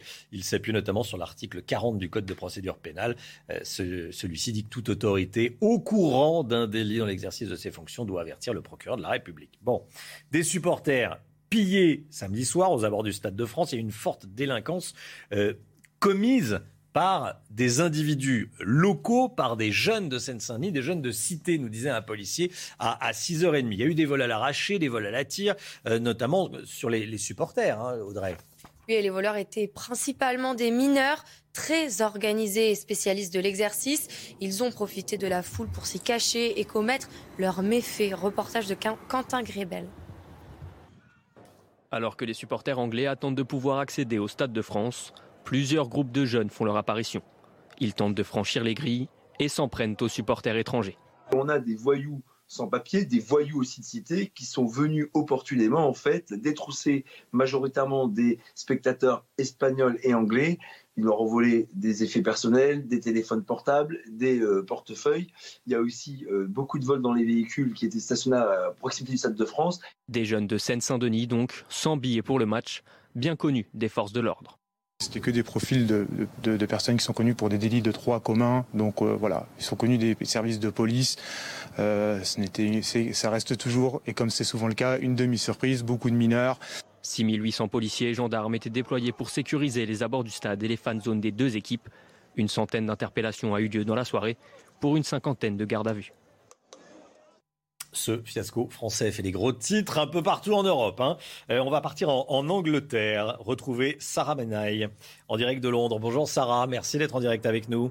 Euh, la presse britannique tire à boulet rouge sur les incidents au Stade de France. Hein. Bonjour, alors oui, évidemment la presse britannique s'en donne à cœur joie aujourd'hui. Il faut dire qu'hier, en fait, après la rencontre, les, bouclages des journaux, c'est-à-dire euh, la fin de la rédaction de, la maquette et, l'envoi du journal à l'impression se fait euh, assez tôt en Grande-Bretagne. Donc hier, ils n'ont pas tellement eu le temps de, euh, de tirer à boulet rouge sur la gestion française des événements. Aujourd'hui, on dénonce donc dans la presse britannique la farce française. Ce qui a vraiment déclenché les hostilités, ce sont finalement les déclarations de la ministre des Sports et du ministre de l'Intérieur, de Gérald Darmanin. Parce qu'avant ça, les supporters anglais, les Britanniques, accusaient plutôt l'UEFA d'avoir mal géré l'événement. Mais depuis effectivement euh, les, déclarations notamment de Gérald Darmanin, eh la presse britannique se venge un petit peu et dénonce donc la mauvaise organisation française. On s'attaque également à l'usage de la force euh, de la part des gendarmes. On ne comprend pas l'utilisation massive de gaz lacrymogène. C'est quelque chose qui ne se fait pas ici. C'est pas du tout dans la culture au Royaume-Uni. Et donc forcément, aujourd'hui, on, s'interroge sur la manière dont les autorités françaises ont géré cet afflux de supporters massifs sur le parvis du Stade de France. Et on réclame ardemment une enquête, une enquête qui soit indépendante de l'UEFA pour comprendre exactement ce qui s'est passé eh euh, sur ce parvis du Stade de France à Saint-Denis. Merci beaucoup, Sarah Menaille. La France a exposé au monde ses problèmes de gestion des foules, gestion des grands événements. Euh, c'est inquiétant. L'année prochaine, on organise la Coupe du Monde de rugby. Dans deux ans, on organise les JO de 2024. Des événements planétaires. Euh, toutes les caméras du monde seront braquées sur la France. Sandra Buisson, comment ça se profile?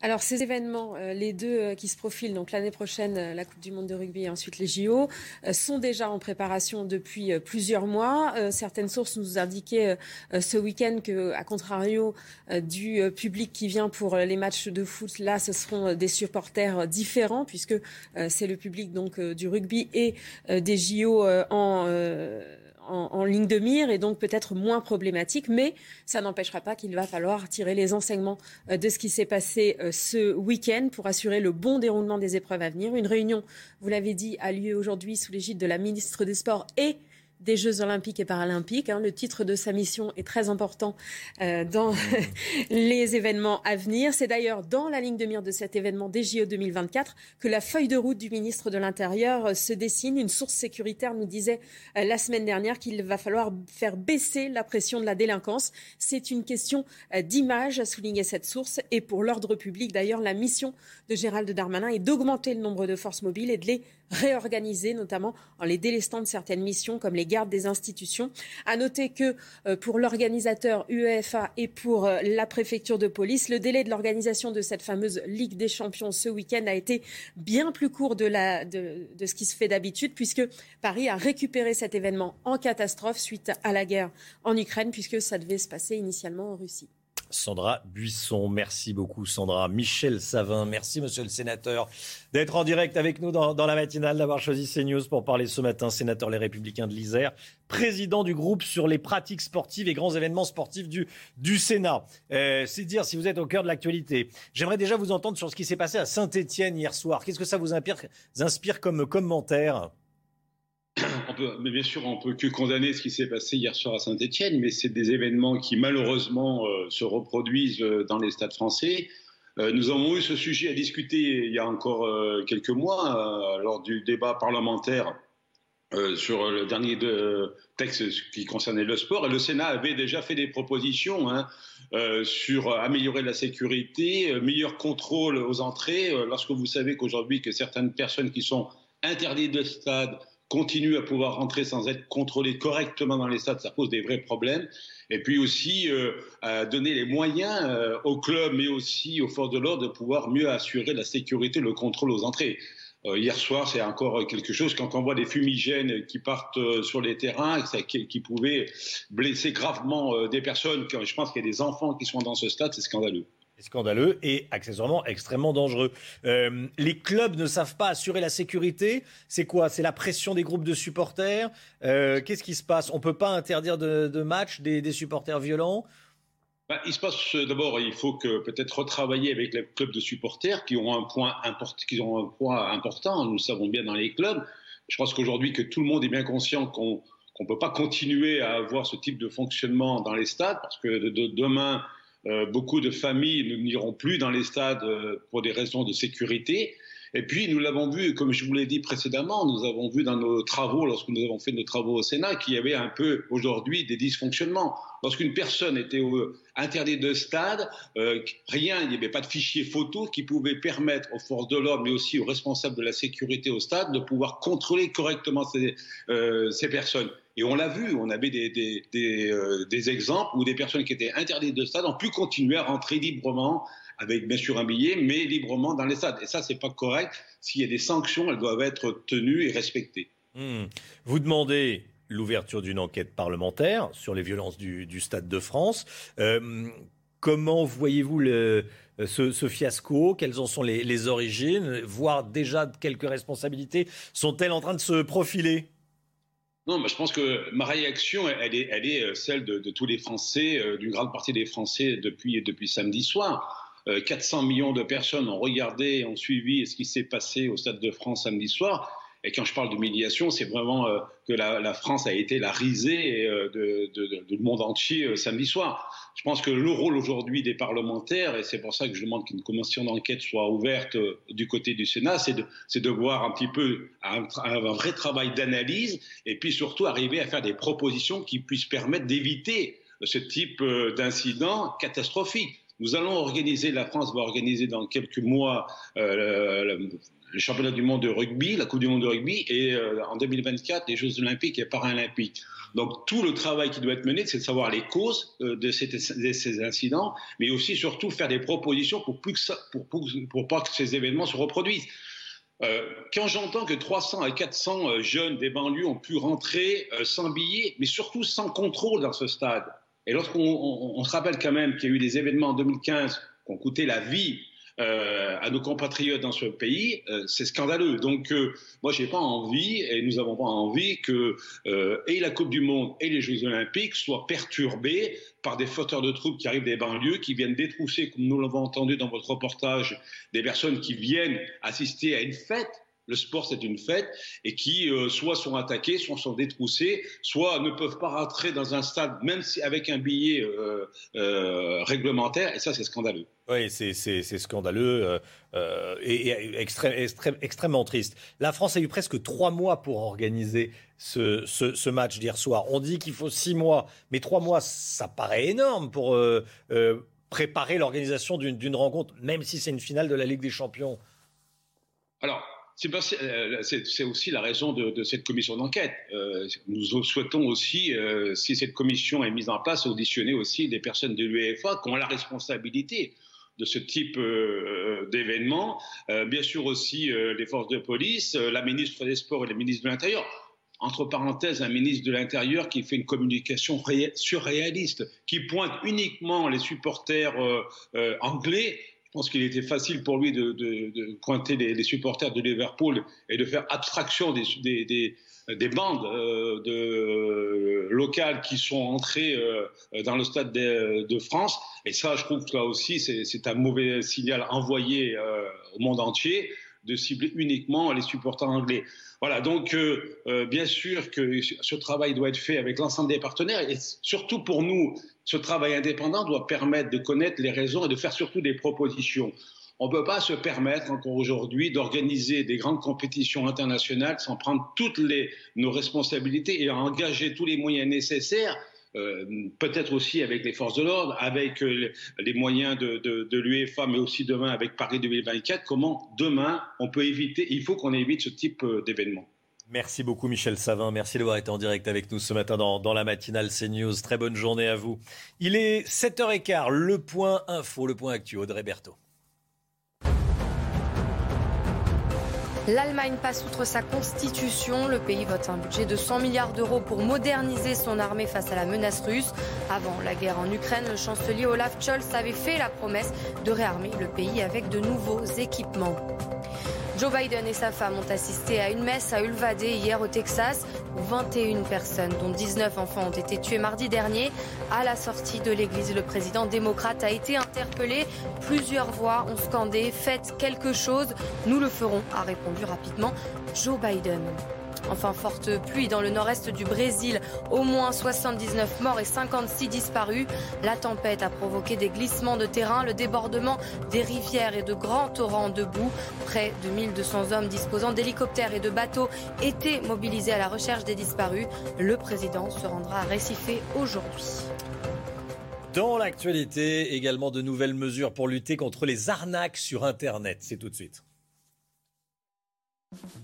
Votre programme avec Logissimo, votre partenaire pour vos besoins logistiques du premier et du dernier kilomètre, partout en France.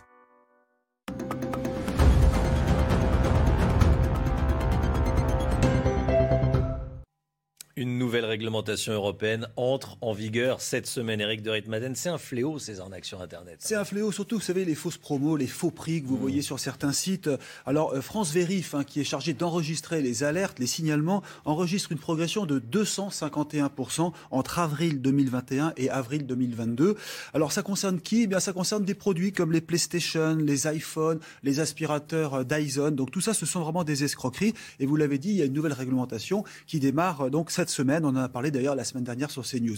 Alors surtout, ce qu'il faut voir, c'est qu'il y a une accélération de la lutte contre cette délinquance sur Internet. D'un côté, la gendarmerie va se doter euh, de cyberpatrouilles, il y en aura 1500, et puis on pourra appeler la gendarmerie comme on l'appelle pour euh, des délits euh, locaux dans les campagnes. Et eh bien là, on pourra les appeler pour des délits sur Internet. C'est ce que disait le colonel Vatin Augoire, qui est en charge de la proximité numérique. Il me le disait y a récemment.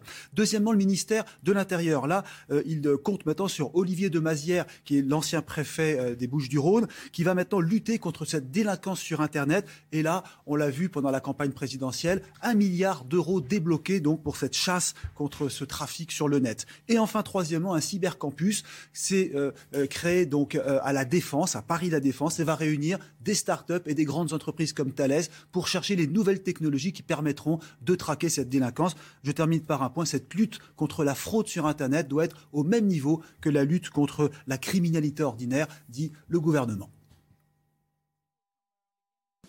C'était votre programme avec Logissimo, votre partenaire pour vos besoins logistiques du premier et du dernier kilomètre partout en France. Le sport avec euh, Auxerre qui va retrouver la Ligue 1. Bonne nouvelle pour les Auxerrois. Les Stéphanois, en revanche, vont redescendre en Ligue 2. On en parle tout de suite. Regardez votre programme dans les meilleures conditions avec Groupe Verlaine. L'isolation de maison par l'extérieur avec aide de l'État. Groupeverlaine.com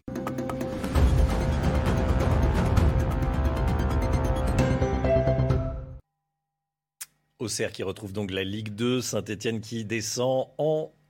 Non, je me trompe. Auxerre, qui retrouve la Ligue 1 et, euh, et Saint-Etienne qui descend en Ligue 2. Oui, c'est l'actualité du jour. Les, supporters stéphanois n'ont d'ailleurs pas vraiment apprécié de redescendre en Ligue 2, mais ça, c'est la loi du sport. Le match retour du barrage a eu lieu hier soir à Geoffroy Guichard. Le score était de 1-1 à la fin du temps réglementaire. Les joueurs d'Auxerre ont gagné au tir au but 5 à 4. Les filles de l'Olympique lyonnais décrochent leur 15e titre de championne de France. Elles ont battu leur rivale parisienne sur le score de 1-0. L'OL réalise encore une saison exceptionnelle avec la Ligue des Champions gagnée il y a une semaine. Et puis Carlos Alcaraz va jouer son premier quart de finale à Roland Garros. Le jeune de 19 ans, jeune espagnol de 19 ans, a battu le 25e joueur, joueur mondial en 3-7. Hein. Il affrontera Alexander Zverev pour une place en demi-finale. Autre quart de finale très intéressant, Rafael Nadal contre Novak Djokovic. Vous avez regardé votre programme dans les meilleures conditions avec Groupe Verlaine, l'isolation de maison par l'extérieur avec aide de l'État. Groupeverlaine.com 8h19, 7h19, merci d'être avec nous, merci de démarrer cette journée, cette semaine avec nous. On est le lundi 30 mai. Dans un instant, c'est la voiture, chronique auto, avec vous, euh, Pierre Chasseret. Bonjour Pierre. Vous allez nous parler des JO de Paris 2024. Vous êtes inquiet, ça pourrait provoquer des bouchons monstres. On en parle dans un instant. À tout de suite. CNews, il est 7h28. Merci d'être avec nous. Merci d'avoir choisi CNews pour démarrer votre journée à la une ce matin. Des violences à Saint-Etienne sur la pelouse du stade Geoffroy Guichard. Pelouse envahie par des supporters stéphanois. Ils ont tiré des feux d'artifice horizontalement, ce qui est évidemment excessivement dangereux. Le récit dans ce journal. Le fiasco du Stade de France, que s'est-il réellement passé samedi soir? Comment en est-on arrivé là? On sera avec Sandra Buisson sur ce plateau. Quelle est la part de responsabilité du ministre de l'Intérieur dans ce qui s'est passé au Stade de France? Paul Sugier est avec nous. Et puis, vous trouvez le train trop cher. Vous n'avez encore rien vu. Le prix des billets de train devrait nettement augmenter, notamment à cause de la hausse de l'électricité, la hausse du prix de l'électricité.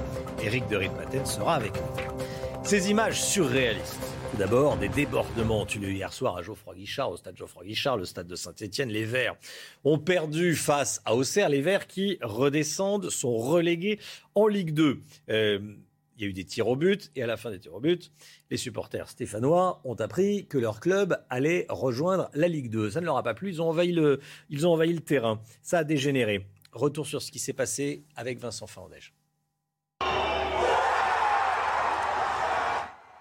À peine le match terminé, la pelouse est envahie par des milliers de supporters.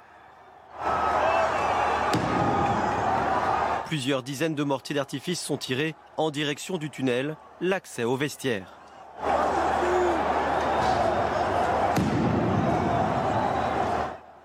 À l'intérieur, la confusion règne.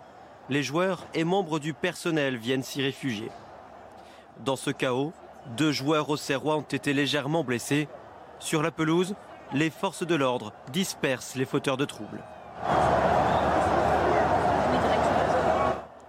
Dans un communiqué, la préfecture précise que les affrontements se sont terminés à 23h15. Supporters et joueurs auxerrois ont ainsi pu quitter le stade sous escorte policière. Le bilan fait état de 14 blessés légers parmi les forces de l'ordre et 17 blessés légers chez les supporters. Voilà comment ça s'est passé euh, hier soir au euh, stade Geoffroy Guichard. Réunion ce matin au ministère des Sports après les incidents samedi au stade de France. Plusieurs supporters euh, ont été victimes de vols à la tire. Il y a eu des violences. Des intrus ont également escaladé les grilles pour pénétrer sans billet dans les tribunes, essentiellement des jeunes de Seine-Saint-Denis. nous disait un policier qui était avec nous à 6h30. Retour sur ces scènes de chaos heure par heure, avec Vincent Fandège et Florent Ferraud. Regardez. 17h30, le Stade de France ouvre ses portes aux spectateurs. Déjà beaucoup de monde se masse devant les différentes entrées. Les contrôles sont à ce moment-là fluides, mais le flux de supporters s'intensifie rapidement. 18h30, les premiers bouchons se forment. En cause, selon le rapport, la présence de 30 à 40 000 supporters munis de faux billets ou sans tickets. La tension commence à monter aux abords des portes T, U, X et Y réservées aux fans de Liverpool. Première violence, les forces de l'ordre tentent de contenir tout le monde avec du gaz lacrymogène. 19h, en manque de stadiers venus prêter main forte aux entrées, la porte Z est prise d'assaut par des jeunes sans billets. Cette note, remise au ministère de l'Intérieur, fait état de 300 à 400 personnes issues des quartiers sensibles de Seine-Saint-Denis l'UEFA décide de fermer cet accès plus d'une heure. Conséquence, les supporters munis d'un billet sont bloqués. Les violences se multiplient. Face à une situation chaotique, les instances décident de reporter le coup d'envoi de la rencontre à 21h36. 22h20, fin de la première mi-temps, beaucoup de supporters sont toujours bloqués dehors les supporters de Liverpool qui ne décolèrent pas. Ils remettent en cause l'organisation de cette finale de la Ligue des Champions, Audrey. Hein. Des milliers de fans munis de billets conformes n'ont pas pu rentrer au Stade de France. Ils dénoncent une attitude agressive des forces de l'ordre. Écoutez-les. Je ne reviendrai pas à Paris pour assister à des matchs de foot. Je suis Liverpool partout, mais plus ici désormais. On a fait trois finales de Ligue des Champions en cinq ans. Il n'y a jamais eu le moindre problème. Je ne reviendrai plus jamais dans cette ville, ni même dans ce pays. Elle n'est pas là, euh, Sandre?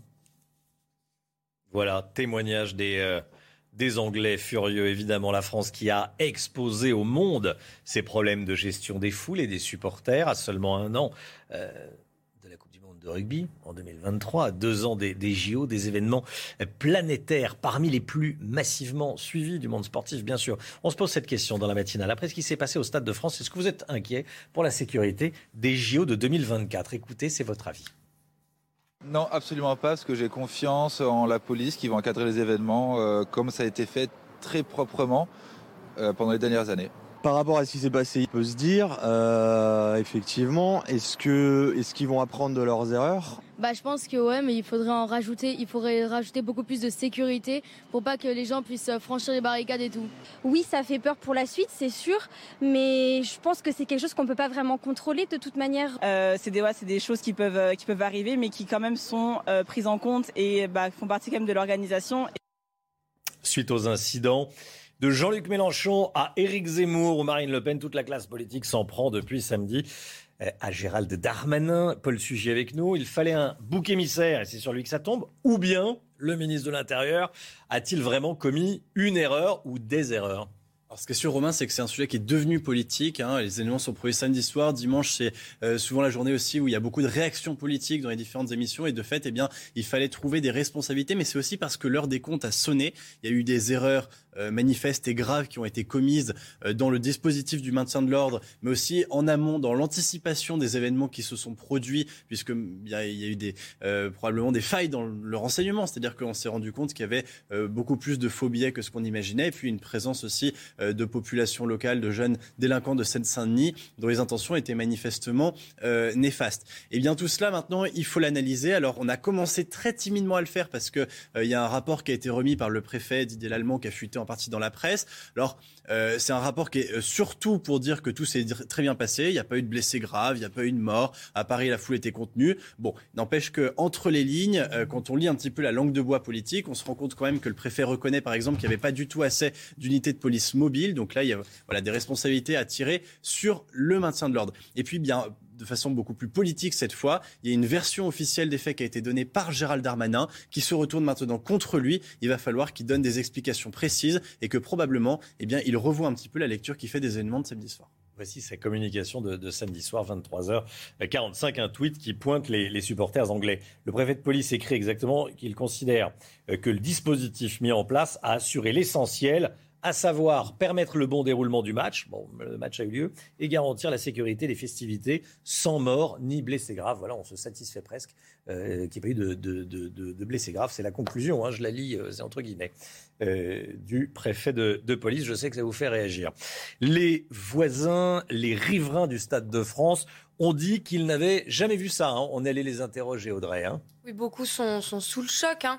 Ils disent euh, qu'ils n'ont jamais assisté à des scènes d'une telle violence. Ils sont inquiets pour les futurs grands événements prévus au Stade de France. Reportage sur place de Laura Cambo, Fabrice Esner et Valentine Leboeuf.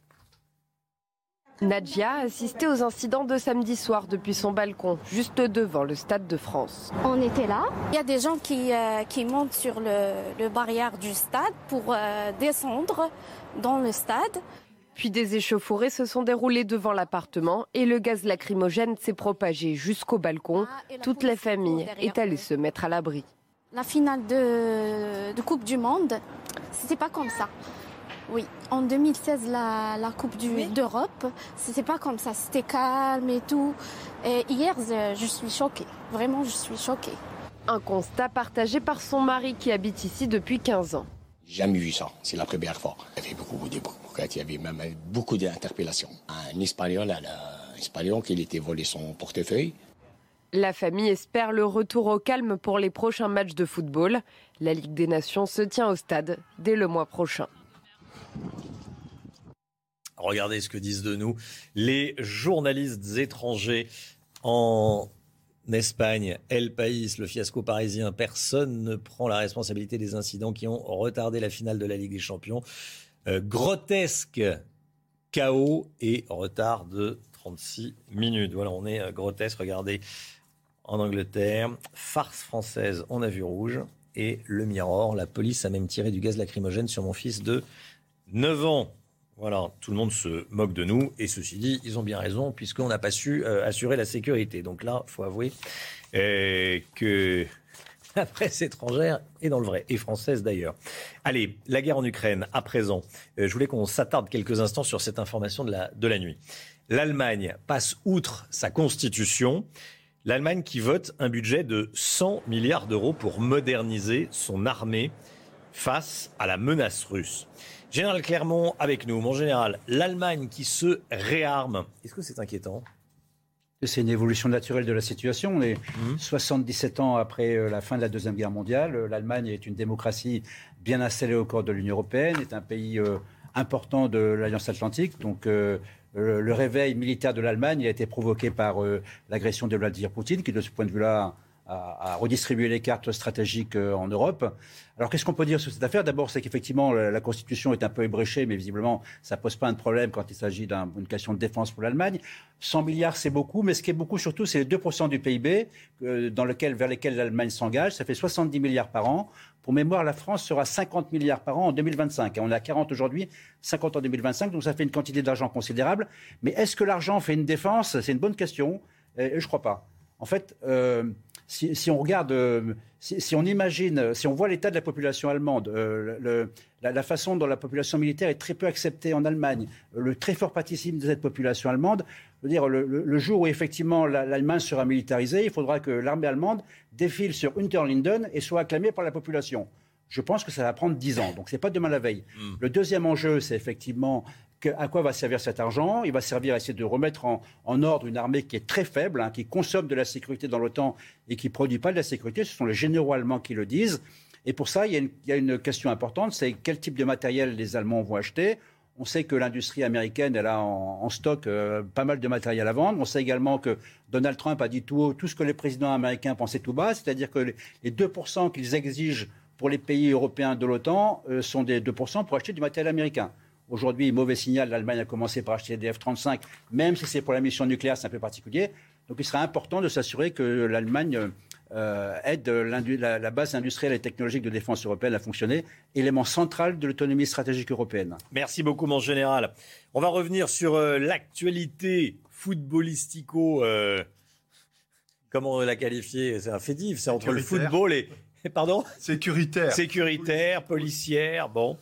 Une réunion ministérielle va se tenir tout à l'heure à 11h pour cerner les dysfonctionnements qui ont émaillé la soirée de Ligue des Champions. Bonjour Marc Baudrier. Merci Bonjour Romain. avec nous, hein, directeur adjoint de la rédaction euh, de Boulevard Voltaire. Ça s'est passé donc samedi au Stade de France en Seine-Saint-Denis et tout le monde ne parle que de ça.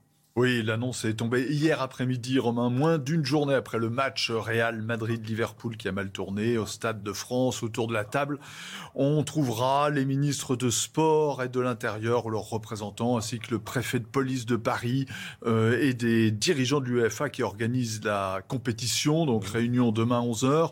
L'ambiance risque d'être aujourd'hui 11h, pardon, tout à l'heure.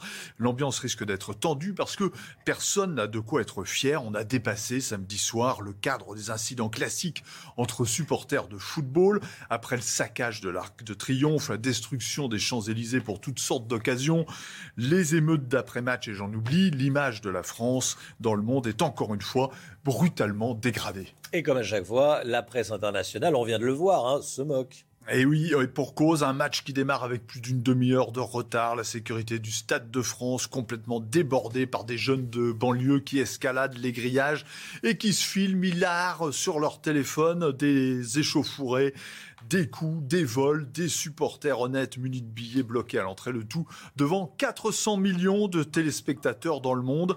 À un an de la Coupe du Monde de rugby, vous l'avez dit, à deux ans des JO de Paris, la France ne pouvait pas imaginer pire campagne d'image. Rappelons que Paris-Emmanuel Macron lui-même avait fait des pieds et des mains pour que le match se déroule en France. Il devait à l'origine avoir lieu à Saint-Pétersbourg en Russie.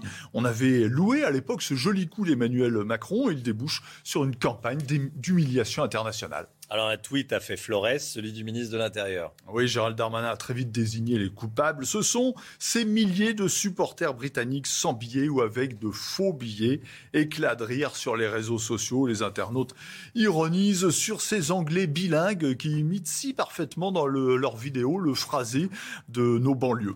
Certes, certains Anglais seraient venus avec de faux billets, les autres qui avaient fait le déplacement bousculés, gazés, détroussés pour certains, on peut apprécier d'être rendu responsable du fiasco par Gérald Darmanin. Le mot du ministre en dit long sur la gêne de l'État français, Romain, lorsqu'il est débordé dans nos banlieues. Gérald Darmanin peut stigmatiser l'anglais sans risque en France en 2022 le fameux riverain, lui, a droit à beaucoup plus d'égards. Pour euh, Jean-Luc Mélenchon, le problème est encore plus simple. Il vient exclusivement de la police. Résultat, de gouvernement en gouvernement, de non-dit en non-dit, de déni de réalité en déni de réalité, le dossier explosif de l'immigration et des banlieues hors de contrôle enfle jusqu'à attaquer désormais l'image du pays tout entier. Le grand Bossuet disait Dieu se rit de ceux qui déplorent les effets dont ils chérissent les causes. Vous voyez, on y est. Merci beaucoup. Merci beaucoup, Marc Baudrier. C'est vrai que sur la centaine de personnes euh, interpellées, une quarantaine de personnes ont été gardées à vue, placées en, garde à vue. Il y aurait un ou deux Anglais euh, sur toutes ces personnes, selon le Figaro. Information du Figaro de ce matin. Merci beaucoup, Marc Baudrier. Il est 8h moins le quart. Point info, Audrey Berthaud. L'Union européenne se réunit aujourd'hui pour parler du pétrole russe. L'organisation européenne est prête à s'en passer d'ici la fin de l'année. Les 27 pensent à s'exempter de l'oléoduc Druzhba situé à Budapest. Celui-ci est essentiel car il approvisionne notamment la Hongrie, la Slovaquie et la République tchèque. Joe Biden et sa femme ont assisté à une messe à Ulvade hier au Texas où 21 personnes, dont 19 enfants, ont été tuées mardi dernier. À la sortie de l'église, le président démocrate a été interpellé. Plusieurs voix ont scandé Faites quelque chose, nous le ferons, a répondu Joe Biden. Enfin, l'orque en difficulté dans la Seine va être euthanasié. Annonce de la préfecture de Seine-Maritime. Des experts et vétérinaires sont mobilisés depuis plusieurs jours, mais les opérations pour la guider vers la mer ont échoué. L'état de santé de l'animal est alarmant. La seule solution envisageable, selon les spécialistes, est l'euthanasie.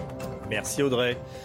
On est nombreux à trouver les prix des billets de train SNCF déjà très chers, mais il paraît qu'on n'a rien vu. On en parle tout de suite. Votre programme avec Logissimo, votre partenaire pour vos besoins logistiques du premier et du dernier kilomètre, partout en France.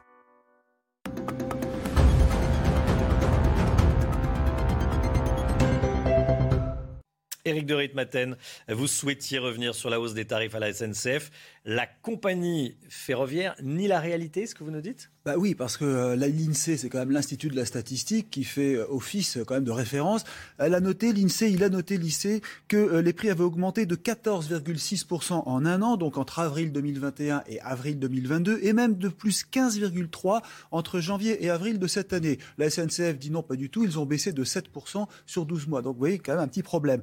Or, les usagers sont formels, ils l'ont bien vu, les prix augmentent, il suffit d'écouter les radios, les témoignages des uns et des autres. J'entends dire qu'un Paris-Nice est à 250 50 euros l'aller, un aller-retour Paris-Nantes 215. Enfin, c'est vrai que pour ceux qui prennent le train, très souvent, ils ont vu qu'il y avait quand même une forte augmentation. Seulement, la SNCF dit ah oui, mais euh, il faut comparer les prix 2022 euh, avec ceux de 2019 parce que 2019 il n'y avait pas de crise, c'était une année normale. Or là, l'Insee prend d'une année sur l'autre et c'est vrai que euh, on s'aperçoit qu'il y a quand même une sacrée amplitude et donc une différence de prix. La réalité, c'est que la SNCF, eh bien, nie la, la, vérité parce que les prix ont vraiment augmenté, ça c'est clair.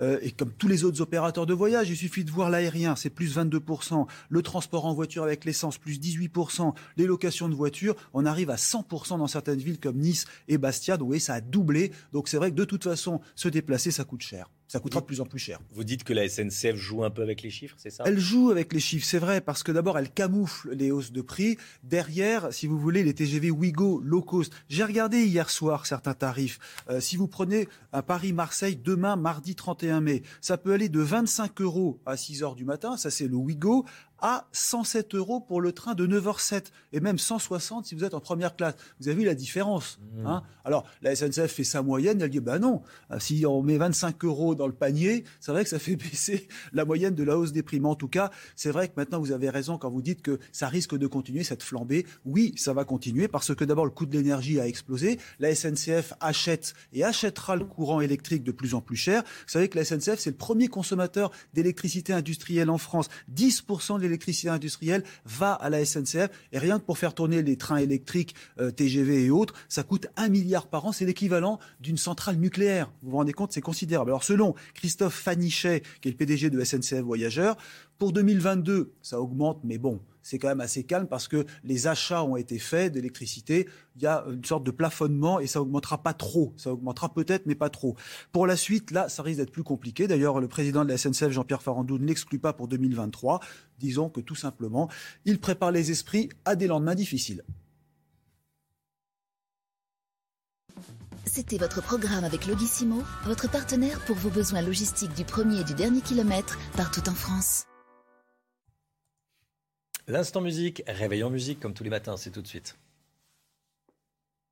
Le Bon Agent, réseau de consultants indépendants, vous présente votre programme. Le Bon Agent, mon métier, c'est l'immobilier.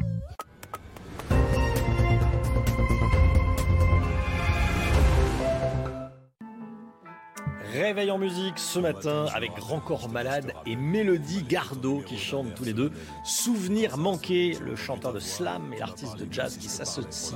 Écoutez, c'est magnifique. J'ai répondu c'est moi. J'ai vite compris que dans ta voix il faisait froid. Je t'ai rappelé mon nom, les détails, la soirée. Je me suis dit quel con, je t'ai entendu te marrer. Si toi te souviens, tant mieux pour toi. Moi je n'ai rien que de blablabla. Bla bla. C'est quoi ton nom? C'est quoi ce jeu? I don't know why you call me baby Cause I can't remember you. Les souvenirs manquent à l'appel Les souvenirs Pour toi tu te rappelles. Les souvenirs Je n'ai rien inventé. Les souvenirs le Bon Agent, réseau de consultants indépendants, vous a présenté votre programme. Le Bon Agent, mon métier, c'est l'immobilier. CNews 7h50, merci d'être avec nous, merci d'avoir choisi CNews pour démarrer cette journée, ce qu'on a vécu ce week-end et jusqu'à hier soir, euh, c'est affligeant, faut le dire. Le Stade de France, c'est affligeant. Et ce qui s'est passé hier soir au Stade Geoffroy Guichard, c'est affligeant également. Les supporters stéphanois qui n'ont pas apprécié d'avoir perdu, mais ça c'est la règle du sport, et de jouer en Ligue 2 l'année prochaine, ont envahi le stade. Certains ont tiré des feux d'artifice horizontalement. C'est extrêmement dangereux. Euh, heureusement, on a évité le drame. Regardez ce qui s'est passé derrière moi. On va vous raconter, évidemment, et vous montrer toutes les images. Restez bien avec nous sur euh, CNews. À tout de suite. CNews, il est 7h58. Merci d'être avec nous. Merci d'avoir choisi CNews pour démarrer cette journée. L'équipe de la matinale est là. Comme tous les matins, on est avec Audrey Berthaud ce matin. On est avec Marc Baudrier. Le général Clermont nous accompagne. Général, la ministre française des Affaires étrangères est à Kiev. On va en parler bien sûr dans un instant. C'est une information qui est tombée il y a quelques instants. Et puis Eric de Ritmaten pour l'économie. À la une, tout d'abord, évidemment, ce qui s'est passé au Stade de France. Il va falloir revenir sur le fiasco du Stade de France. Qui sont les responsables? Une réunion se tiendra ce matin autour de la ministre des Sports qui reconnaît ce matin que des jeunes ont forcé l'entrée du stade. Vous l'entendrez dans quelques instants. Gérald Darmanin est visé par l'opposition, qu'il accuse d'avoir cherché à faire diversion en pointant la responsabilité de supporters anglais, alors que les personnes interpellées pour violence sont principalement jeunes de Seine-Saint-Denis. Paul Sugy est avec nous. Il faut noter également ce qui s'est passé à Saint-Étienne après le Stade de France des violences se sont produites sur la pelouse du stade Geoffroy Guichard qui a été envahi par des supporters stéphanois. Ils ont tiré des feux d'artifice à l'horizontale, vous le verrez, et puis on va vous raconter ce qui s'est passé avec Vincent Fandège. Réunion ce matin au ministère français, au ministère des Sports, hein, après les incidents euh, samedi au Stade de France. La ministre des Sports, Amélie Oudéa Castera, était l'invitée de mes confrères de RTL ce matin. Elle reconnaît la présence de jeunes fauteurs de troupes venus des quartiers de Seine-Saint-Denis. Écoutez il y a des tentatives de forçage des portes du Stade de France, dans lesquelles, en effet, un certain nombre de jeunes des quartiers qui étaient présents alentour ont tenté de s'engouffrer. Il y a eu donc une, conjonction de, difficultés. Les décisions, elles ont été prises pour essayer d'éviter qu'il y ait un écrasement et qui est aussi, et je sais que c'était l'une des, préoccupations euh, tout à fait importantes du préfet de police de Paris d'éviter qu'il y ait une catastrophe d'envahissement du stade et que tout ceci vienne perturber carrément le jeu et les personnes qui étaient déjà installées dans les tribunes. des jeunes de quartier, euh, dit la ministre des Sports. Après ce chaos, on a besoin de s'installer et de bien comprendre ce qui s'est passé. Avec vous, Sandra Buisson, la soirée a été problématique à plusieurs titres. D'abord, celle des entrées dans le stade. Oui, en fait, il y a eu euh, deux problèmes euh, principaux. Euh, d'abord, le problème des entrées dans le stade, c'est sous la responsabilité de l'organisateur, donc de l'UEFA. Les témoins décrivent des stadiers dépassés par les événements. Les stadiers, c'est des agents de sécurité privés qui sont chargés de vérifier les billets et qui sont embauchés par l'UEFA. À cause de la grève, il y a eu un engorgement d'arrivée des spectateurs via le RERD. C'est là que le problème des supporters sans billets ou avec faux billets a causé d'abord euh, les euh, problèmes et a commencé à engorger le dispositif. Problème qui s'est ensuite reposé aux entrées directes du stade, notamment les entrées euh, sud. C'est là que certains ont forcé les entrées et bloqué du coup les gens qui étaient de bonne foi et avaient un billet en règle. Parmi ceux qui ont forcé les entrées euh, dans les entrées sud, 300 à 400 jeunes de quartier, c'est ce qu'a reconnu euh, le préfet. Ils ont aussi essayé de forcer le dispositif. Résultat, match reporté de 30 minutes et la police qui a choisi de faire usage de lacrymo pour empêcher les intrusions. Deuxième cause du chaos ce soir-là, ce sont les groupes de jeunes locaux, en majorité euh, des mineurs, venus pour dépouiller les supporters de leur téléphone, de, leurs montres, des billets aussi euh, d'accès au stade. Certaines sources me disent que certains groupes de jeunes attendaient déjà avant, bien avant le match, à la sortie des RER e et, et métro pour guetter leur proie. Il y a eu 105 interpellations une grande majorité aux abords du Stade de France. Il aurait fallu des renforts, de l'aveu même du préfet de police dans son rapport que nous nous sommes procurés hier, même s'il estime qu'au final, la mmh. mission a été remplie, c'est-à-dire assurer le bon déroulement du match, éviter les morts ou les blessés graves, comme en 85 à Bruxelles. Écoutez euh, à présent la réaction, merci Sandra, de Pierre Barthélémy, membre de Football Supporter Europe. Il est avocat. Il était présent au Stade de France les supporters étaient mal orientés sur ces, points de préfiltrage. N'importe qui a pu accéder aux abords du stade et effectivement, on a vu euh, beaucoup de, jeunes qui ont profité de cette opportunité pour s'approcher au plus près du match de football de l'année et certains d'entre eux ont essayé de forcer les entrées ou de, grimper au-dessus des grilles, mais ça n'était en aucun cas euh, des supporters de Liverpool euh, et c'était la conséquence majeure de l'échec de, gestion des flux de supporters qui a conduit à abandonner les, points de préfiltrage. Et le sénateur Les Républicains, Michel Savin, demande l'ouverture d'une commission d'enquête parlementaire. Hein, Audrey Oui, regardez ce qu'il dit. Les fans de Liverpool se sont très bien comportés. De multiples témoignages et images diffusées dans les médias font état d'agressions de spectateurs et de scènes de violence provoquées par des bandes de jeunes locales. La finale de la Ligue des Champions est une honte pour certains politiques. Paul Sujet est avec nous, Gérald Darmanin est au cœur de la polémique du, Stade de France. Hein. Oui, alors la polémique, effectivement, Romain a démarré très vite parce que dimanche, il y a eu beaucoup de réactions politiques, euh, donc suite au fiasco international suscité par les, événements dramatiques de samedi soir. Et alors, la politique s'est faite en plusieurs temps. D'abord, tout le monde a tiré à boulet rouge sur Gérald Darmanin, qui incarnait un petit peu, euh, c'est lui qui a, qui a, finalement pris pour tout le monde, effectivement, ce fiasco en termes de maintien de l'ordre et aussi en termes de communication politique, puisqu'il y a une version officielle qui a été tweetée par le ministre, qui a été ensuite contredite par tous euh, les témoins et puis surtout les journalistes présents sur place.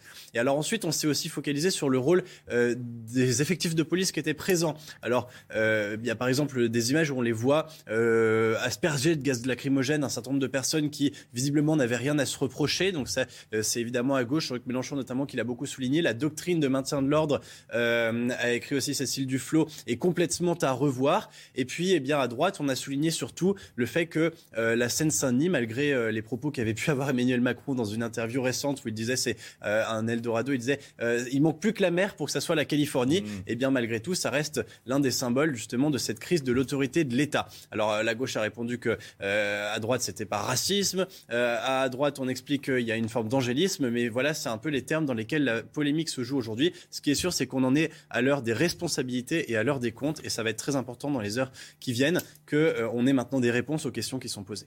Merci Paul. Ce fiasco français fait évidemment les gros titres de la presse en Europe. Regardez en Espagne, El País titre le fiasco parisien. Personne ne prend la responsabilité des incidents qui ont retardé la finale de la Ligue des Champions. En Angleterre, métro titre On a vu rouge à cette farce française. Le Mirror La police a même tiré du gaz lacrymogène sur mon fils de 9 ans. Je vous laisse imaginer euh, l'image de la France. Euh, que l'image de la France qui, voyage à travers ces, images et ces scènes les supporters de Liverpool ne décolèrent pas. Ils remettent en cause l'organisation euh, de la finale de la Ligue des Champions. Des milliers de fans munis de billets conformes n'ont pas pu rentrer au Stade de France. Ils dénoncent également une attitude agressive des forces de l'ordre. Je ne reviendrai pas à Paris pour assister à des matchs de foot. Je suis Liverpool partout, mais plus ici désormais. On a fait trois finales de Ligue des Champions en cinq ans. Il n'y a jamais eu le moindre problème. Je ne reviendrai plus jamais dans cette ville, ni même dans ce pays.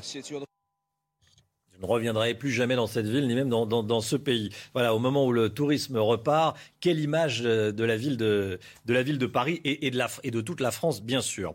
Euh, ces images surréalistes à présent. Regardez, des débordements ont eu lieu hier soir au stade Geoffroy Guichard. À nouveau des violences dans le monde du foot. Les euh, supporters stéphanois n'ont pas apprécié que leur équipe perde et donc qu'elle redescende en Ligue 2. Ils ont envahi la pelouse. Certains ont même tiré des feux d'artifice, des mortiers d'artifice, pas à bout portant, mais en tout cas à l'horizontale, ce qui est bien sûr est extrêmement dangereux. Vincent Fandèche, qu'est-ce qui s'est passé exactement? Racontez-nous. Eh bien, on le voit sur ces images, hein, quelques secondes à peine après le, coup de sifflet final. La pelouse est envahie par des milliers de supporters, en tout cas des spectateurs qui étaient venus ici euh, dans, le stade Geoffroy Guichard, donc des supporters de l'AS Saint-Etienne. Euh, résultat, les joueurs des deux équipes sont obligés de se précipiter vers le vestiaire, trop protégés tant bien que mal par les stadiers. À ce moment-là, en même temps, les CRS, eux, se déploient euh, devant le tunnel, c'est-à-dire devant l'accès au vestiaire. S'ensuit une pluie de fumigène, une pluie de mortiers d'artifice dans leur direction. On voit ces images là actuellement. Ça, c'est dans ce fameux tunnel, l'accès au vestiaire. Euh, pas de panique, néanmoins, euh, une énorme confusion avec le, personnel, etc., avec les joueurs, avec la fumée des gaz lacrymogènes et des mortiers d'artifice qui rentrent dans les, dans les vestiaires. La préfecture précise que deux joueurs au Serrois ont été blessés. Sur la pelouse, eh bien, les forces de l'ordre dispersent les fauteurs de, troubles. Euh, les affrontements continuent ensuite à l'extérieur jusqu'à 23h15. C'est à minuit que les supporters et les joueurs au Serrois peuvent euh, partir du stade sous escorte policière. Le bilan fait état de 14 blessés légers parmi les forces de l'ordre et 17 blessés légers chez les supporters. Marc Baudrier, c'est désolant ce qu'on voit. C'est désolant ce qu'on a vu au Stade de France et ce qu'on a vu hier soir à, à Saint-Etienne. Oui, euh, c'est le, monde du football donne une image de la France euh, qui est vraiment euh, dramatique et, je veux dire c'est permanent. Hein. On a ce, type de débordement sur les Champs-Élysées à chaque fois qu'il y a des matchs, et parfois des matchs entre des, équipes étrangères. Hein. Et donc là, il n'y a pas eu de casse directe, mais on a des centres-villes qui sont fracassés régulièrement. C'est absolument terrible, et ça revient tellement régulièrement que l'image de la France est forcément abîmée. Merci Marc. L'Union européenne, on va parler à présent de la, on va parler à présent de la guerre en Ukraine. Les 27 se réunissent euh, ce soir à Bruxelles pour évoquer d'éventuelles nouvelles sanctions euh, à l'endroit de Vladimir Poutine et plus généralement de la Russie. Il va être question des exportations de pétrole russe. Problème, la Hongrie est très dépendante à ce pétrole russe. 95e jour de guerre en, en Ukraine.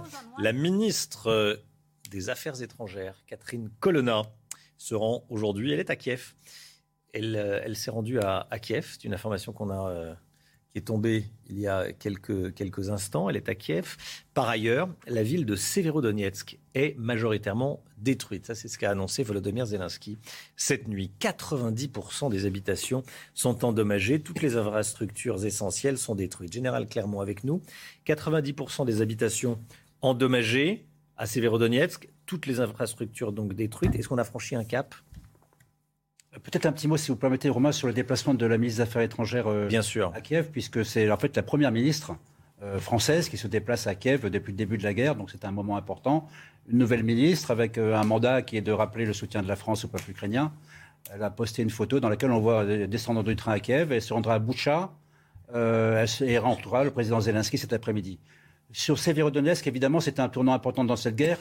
la, stratégie des Russes qui a été réorganisée à partir du mois d'avril commence à payer, à porter ses fruits. Euh, ils ont amélioré leur euh, coordination euh, entre l'artillerie et l'aviation. ils ont une logistique qui fonctionne, donc ils ont mis comme priorité la, saisie des villes importantes. Et parmi les villes importantes, il y a la ville de Severodonetsk, hein, un nom qu'on va apprendre à connaître, dont on va se souvenir parce que c'est le nouveau Mariupol. La tactique des Russes n'a pas changé. On détruit, on détruit. Une fois qu'on détruit, on prend ce qui reste et on avance. La, particularité de cette ville, c'est que ce n'est pas une ville unique. Il y a d'autres villes qu'il va falloir prendre dans le nord du Donbass. Donc la, bataille du Donbass n'est pas terminée. Elle va durer encore plusieurs semaines. Par contre, ce qui est nouveau, c'est que euh, les sols commencent à se durcir. Donc les chars et les blindés russes n'ont plus besoin de passer par les villes pour euh, progresser euh, sur les steppes de l'Ukraine. Et ça, ça peut accélérer le déroulement de la guerre, en particulier la prise de la deuxième partie de Donbass, qui est l'oblast de Donetsk, qui est lui aussi sous la pression des Russes. Donc on risque probablement d'avoir un mois de juillet, en tout cas c'est ce qu'annonce ce le Pentagone, extrêmement critique dans l'évolution de cette guerre, et très difficile pour les Ukrainiens. Général Clermont. Merci mon général. 8h11, restez bien avec nous dans un instant. Nicolas Dupont-Aignan, président de Debout la France, est l'invité de la matinale. A tout de suite. C'est News, il est 8h16. Bienvenue à tous. Nicolas Dupont-Aignan est l'invité de la matinale. Bonjour Nicolas Dupont-Aignan. Et je vous interrogerai dans quelques instants, juste après le point info avec Audrey Lousteau. La guerre en Ukraine et cette toute dernière information. Catherine Colonna, la ministre de l'Europe et des Affaires étrangères, se rend aujourd'hui à Kiev en Ukraine. Elle saluera la mémoire des victimes de la guerre en se rendant également à Boutcha. Joe Biden et sa femme ont assisté à une messe à Uvalde hier au Texas. 21 personnes, dont 19 enfants, ont été tués mardi dernier. À la sortie de l'église, le président démocrate a été interpellé. Plusieurs voix ont scandé Faites quelque chose, nous le ferons, a répondu Joe Biden. Enfin, forte pluie dans le nord-est du Brésil. Au moins 79 morts et 56 disparus. La tempête a provoqué des glissements de terrain, le débordement des rivières et de grands torrents de boue. Près de 1200 hommes disposant d'hélicoptères et de bateaux étaient mobilisés à la recherche des disparus. Merci Audrey Berthaud pour ce point info. Nicolas Dupont-Aignan. Bonjour Nicolas Dupont-Aignan, président de Debout la France. On va parler de toute l'actualité, de l'actualité ukrainienne, du pouvoir d'achat, bien sûr, avec l'inflation. Mais j'aimerais d'abord vous entendre sur ce qui s'est passé ce week-end dans, le football. Et déjà, euh, sur ce qui s'est passé hier soir sur la pelouse du stade Geoffroy Guichard à Saint-Etienne. Les Stéphanois, des, supporters stéphanois, n'ont pas apprécié d'être euh, relégués en Ligue 2 et ils ont envahi la, pelouse. On s'en sort pas des, violences avec le foot, dans le foot. Écoutez, euh, c'est la honte générale. Et ce qui est encore plus grave, il y a eu hier soir, mais moi, ce qui m'a le plus euh, ébranlé et, révolté, c'est l'image qu'on a donnée de notre pays pour la fameuse finale. Et, au Stade de France, hmm. parce que c'est insupportable. Euh, nous sommes la risée du monde, la risée du monde. Et derrière cela, il y a un problème beaucoup plus grave, beaucoup plus profond, qui est l'ensauvagement de la société, c'est-à-dire cette incapacité à respecter des règles, cette incapacité euh, à rétablir l'ordre de manière paisible. C'est extrêmement grave. J'étais un des premiers à réagir pour le, Stade de France parce que j'ai vu des images des images que le gouvernement est en train de cacher aujourd'hui. Parce que c'est facile de mettre tout sur les supporters anglais qui n'auraient pas acheté leurs billets. C'est un peu facile. Hein. Euh, oui, il y a une violence des supporters. Mais au Stade de France, c'est pas ça au départ. Au, Stade de France, au, départ, c'est pas ce qui s'est passé. Et au Stade de France, au départ, mmh. c'est les supporters qui ont été détroussés, volés par des bandes, comme en Seine-Saint-Denis, comme dans nos cités. C'est l'impunité qui règne. Et en fait, vous savez, moi, j'ai eu très peur quand j'ai vu l'annonce du gouvernement. Quand j'ai vu que M. Dupont-Moretti, euh, sans parler de ses casseroles, euh, qui est symbolique du laxisme judiciaire, était reconduit, bah, ça veut dire qu'en vérité, c'est un signal terrible qui est donné aux délinquants. C'est le signal, vous pouvez continuer. Rien ne changera tant que Dupont-Moretti et toute cette bande sera au pouvoir. C'est pas possible. Il faut changer de politique judiciaire. C'est pas un problème de police. Il y a eu des dysfonctionnements. J'espère qu'il y aura une enquête. Mais au-delà de ça, c'est un problème beaucoup plus profond dans notre société. Il n'y a pas de peine dissuasive pour les délinquants en France. Vous avez eu honte de votre pays samedi soir? Bah oui. Oui, parce que vous imaginez, euh, on a les Jeux Olympiques euh, bientôt. vous imaginez la France qui donne des leçons à la terre entière et qui est incapable de faire entrer des supporters dans un stade et qui laisse euh, des voyous, toujours les mêmes, détroussés, les touristes. Je vais vous donner une anecdote. Récemment, quelqu'un me disait, je ne vais pas le citer, une affaire de drogue dans une cité, une affaire de drogue. La police fait une enquête. Euh, ils arrêtent des délinquants. 21 kilos de résine de cannabis pour 120 000 euros de marchandises. Des armes de poing, du liquide. Ils arrêtent la personne, comparution immédiate, c'est-à-dire procès immédiat. Libéré, libéré pour jugement le 21 juin malgré l'avis du parquet. Comment voulez-vous dans un pays Mais non, mais cette histoire, elle, est, elle, est, vérifiable. Ce que je veux dire, mais, c'est la conséquence de ça. Tant qu'on ne traitera pas la cause, qui est le laxisme judiciaire, qui fait que des voyous multirécidivistes sont libérés alors qu'ils ont trafiqué, agressé, on ne s'en sortira pas dans notre pays. Vous demandez pas la démission de Gérald Darmanin? Non, mais on peut demander la démission de tout le monde. On pourrait demander la démission du préfet de police parce que c'est pas la première. Euh, c'est pas le problème de la démission des uns ou des autres, c'est le changement de cap d'une politique judiciaire laxiste qui fait que les délinquants, je le vis tous les jours dans, dans nos banlieues, nos délinquants n'ont plus peur de l'État. C'est tout. Et de la police. tout le reste, c'est de la littérature. Regardons ensemble cette vidéo. Un homme qui dit être sans papier, qui est rentré dans le stade et euh, qui fait référence à l'Algérie et au Maroc. Si Paris vient ici sans papier, sans rien du tout, ils rentrent, on rentre à un match, les gens sont achetés 5 000, 6 000 pour gratte, oui. Ni à France, je vais niquer la France bientôt. Regarde.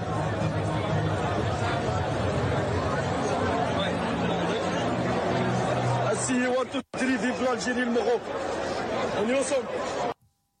Qu'est-ce que ça vous inspire comme commentaire? C'est un pays à la dérive. Voilà, c'est tout. Parce que ce que je veux dire, c'est que cet homme-là, il ne pourrait pas faire ça au Maroc, en Tunisie, en Algérie. Il serait en tôle depuis longtemps. Vous voyez Ça veut dire qu'on accepte chez nous des choses qui ne sont pas acceptées dans beaucoup de pays. Le préfet de police dit que, l'essentiel a été assuré. Il n'y a pas eu de mort et ni de blessés graves. Mais le préfet de police, on est dans l'Union soviétique de la belle époque. Il y a eu un communiqué surréaliste. D'ailleurs, la ministre des Sports a eu des paroles surréalistes. On était les meilleurs pour organiser des événements sportifs. En fait, ce qui est très grave. Et, et, je vais vous dire, j'ai pris un peu de recul depuis la présidentielle, parce que je, voilà, je suis sur le terrain et je vois, c'est qu'en fait, il y a deux sociétés. Il y a une société médiatique et un gouvernement qui est complètement hors sol. Euh, et puis il y a la réalité. Et, d'ailleurs, les Français comprennent que tout ça, ce sont des mots dénoués de sens. C'est-à-dire la société médiatique. Mais c'est-à-dire qu'en fait, regardez ce qui s'est passé, c'est intéressant sur le Stade de France. Tout a été fait pour masquer euh, les voyous, traditionnel de Seine-Saint-Denis qu'on a dans toute la France. Non, non, c'était pas ça. C'était la faute des Britanniques. Les méchants Britanniques. Alors oui, il y a des supporters britanniques, c'est pas ma, tasse de thé. Hein. Mais c'était intéressant si vous regardez la manière dont la politique de l'autruche est systématiquement mise en œuvre. Et quand les autorités de l'État passent leur vie à nier les phénomènes et à être dans le déni de réalité, eh bien, il y a sécession d'une partie des Français qui ne votent même plus. Et ce qui m'inquiète le plus dans notre société, c'est des gens qui me disent dans la rue Ah, monsieur Dupont-Aignan, on n'a pas voté, on n'y croit plus, on ne vote plus. Et c'est terrible. Parce que si on ne vote pas, bah, rien ne changera. Donc moi, je réappelle inlassablement les Français à prendre leur destin en main. Il y a un troisième tour des législatives. Il ne faut pas donner la majorité à Macron. Moi, je ne veux pas vous revoir Dupont-Moretti à la justice dans un mois. C'est ça la réalité. On va pouvoir organiser des événements comme les JO de 2024 ou la Coupe du Monde de, rugby 2023. Si on reprend en main le pays, mais si on reprend en main le pays, mais c'est c'est la conséquence, c'est une vague. Donc il faut retraiter à la cause, il faut traiter les problèmes à la racine. Je, passe ma vie à dire la même chose depuis des années, donc je mhm. me lasse. Mais il y a un moment, euh, euh, les Français ont réélu les mêmes, ont réélu le même. Donc maintenant, euh, ils ont encore une, chance. Il y a encore une option rattrapage. C'est comme dans les examens. Il y a une option rattrapage là.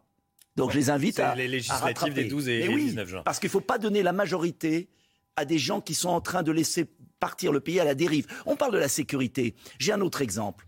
Il y a 120 services d'urgence fermés la nuit dans notre pays. Les Français sont en danger de mourir parce qu'il n'y a plus de services d'urgence à l'hôpital. Et il y a 15 000 soignants. Alors il y a des services qui filtrent. Oui, bah, qui, sont, qui sont fermés et, qui, prennent les urgences vitales. Vitales, oui. Ben, on sait que quand euh, malheureusement, oui, mais malheureusement, on ne sait pas. Parfois, il y a des urgences qui ne sont pas mmh. vitales et qui deviennent vitales. Bon, donc 120 services d'urgence dans un pays développé, soi-disant la sixième puissance mondiale, mmh. fermés.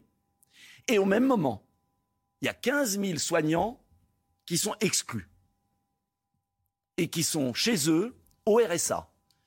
Il faut lever cette exclusion des soignants euh, pour les réintégrer, comme l'a fait l'Angleterre, l'Islande et tous les pays Alors du certains, monde. certains sont pas, ils sont pas tous au RSA. Certains sont payés, euh, Non, euh, ont le chômage. ont le pas- chômage. non, Ont très le peu. chômage. Oui, Très peu. le chômage. Très peu. Mais, Et qui sont payés au même niveau de salaire. On a 120 services d'urgence fermés, on a plus de 15 000 soignants exclus par le gouvernement.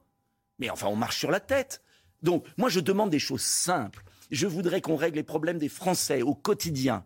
Et, et- et la politique redeviendra noble quand les Français se diront, mais tiens, cela, il servait à quelque chose. Voilà, c'est tout. Ces tensions, euh, des tensions dans le pays, euh, notamment suscitées à cause de l'augmentation des prix. Forte inflation, on en parle souvent, autour de 5%, chiffre de euh, l'INSEE. Déjà, quel est votre point de vue sur la situation économique actuelle? Est-ce que ça va durer euh, Est-ce que c'est structurel ou conjoncturel? Est-ce que c'est un problème euh, de notre pays ou est-ce que c'est la, la conjoncture mondiale, à savoir la reprise économique et, euh, et la guerre en Ukraine? Les deux, mon capitaine, les deux. Il y a le problème de la guerre en Ukraine, on va en parler. Voilà Mm. pourquoi je dis qu'il faut arrêter les frais en Ukraine le plus vite possible, parce qu'on va précipiter l'Europe et la France dans le chaos économique. Et je l'ai, j'ai prévenu. Et on m'a beaucoup critiqué quand j'ai prévenu. Donc on reviendra là-dessus. Et puis deuxième point, il y a un problème majeur de pauvreté de masse, parce que le gouvernement a refusé pendant des années d'indexer les pensions de retraite sur l'inflation. Il continue à gagner du temps. Parce que moi, ce que je remarque, si on prend un peu de recul, regardez, il a gagné la présidentielle. Il a mis plus d'un mois à former un gouvernement. Pendant un mois, il s'est rien passé.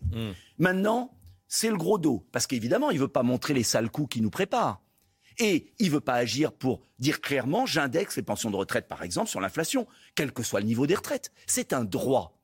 Vous savez que quand vous avez C'est une priorité, inflation... les retraites ou, la priorité doit être donnée, c'est un choix politique aux, aux jeunes qui démarrent dans Mais la vie. les deux. Mais écoutez, indexer une pension de retraite sur l'inflation, c'est pas Mmh. un privilège. Quand vous avez une retraite à 1000 euros par mois et que vous avez 5 à 10 d'inflation, vous vous rendez compte ce que ça fait? Ça veut dire que vous ne pouvez plus vivre.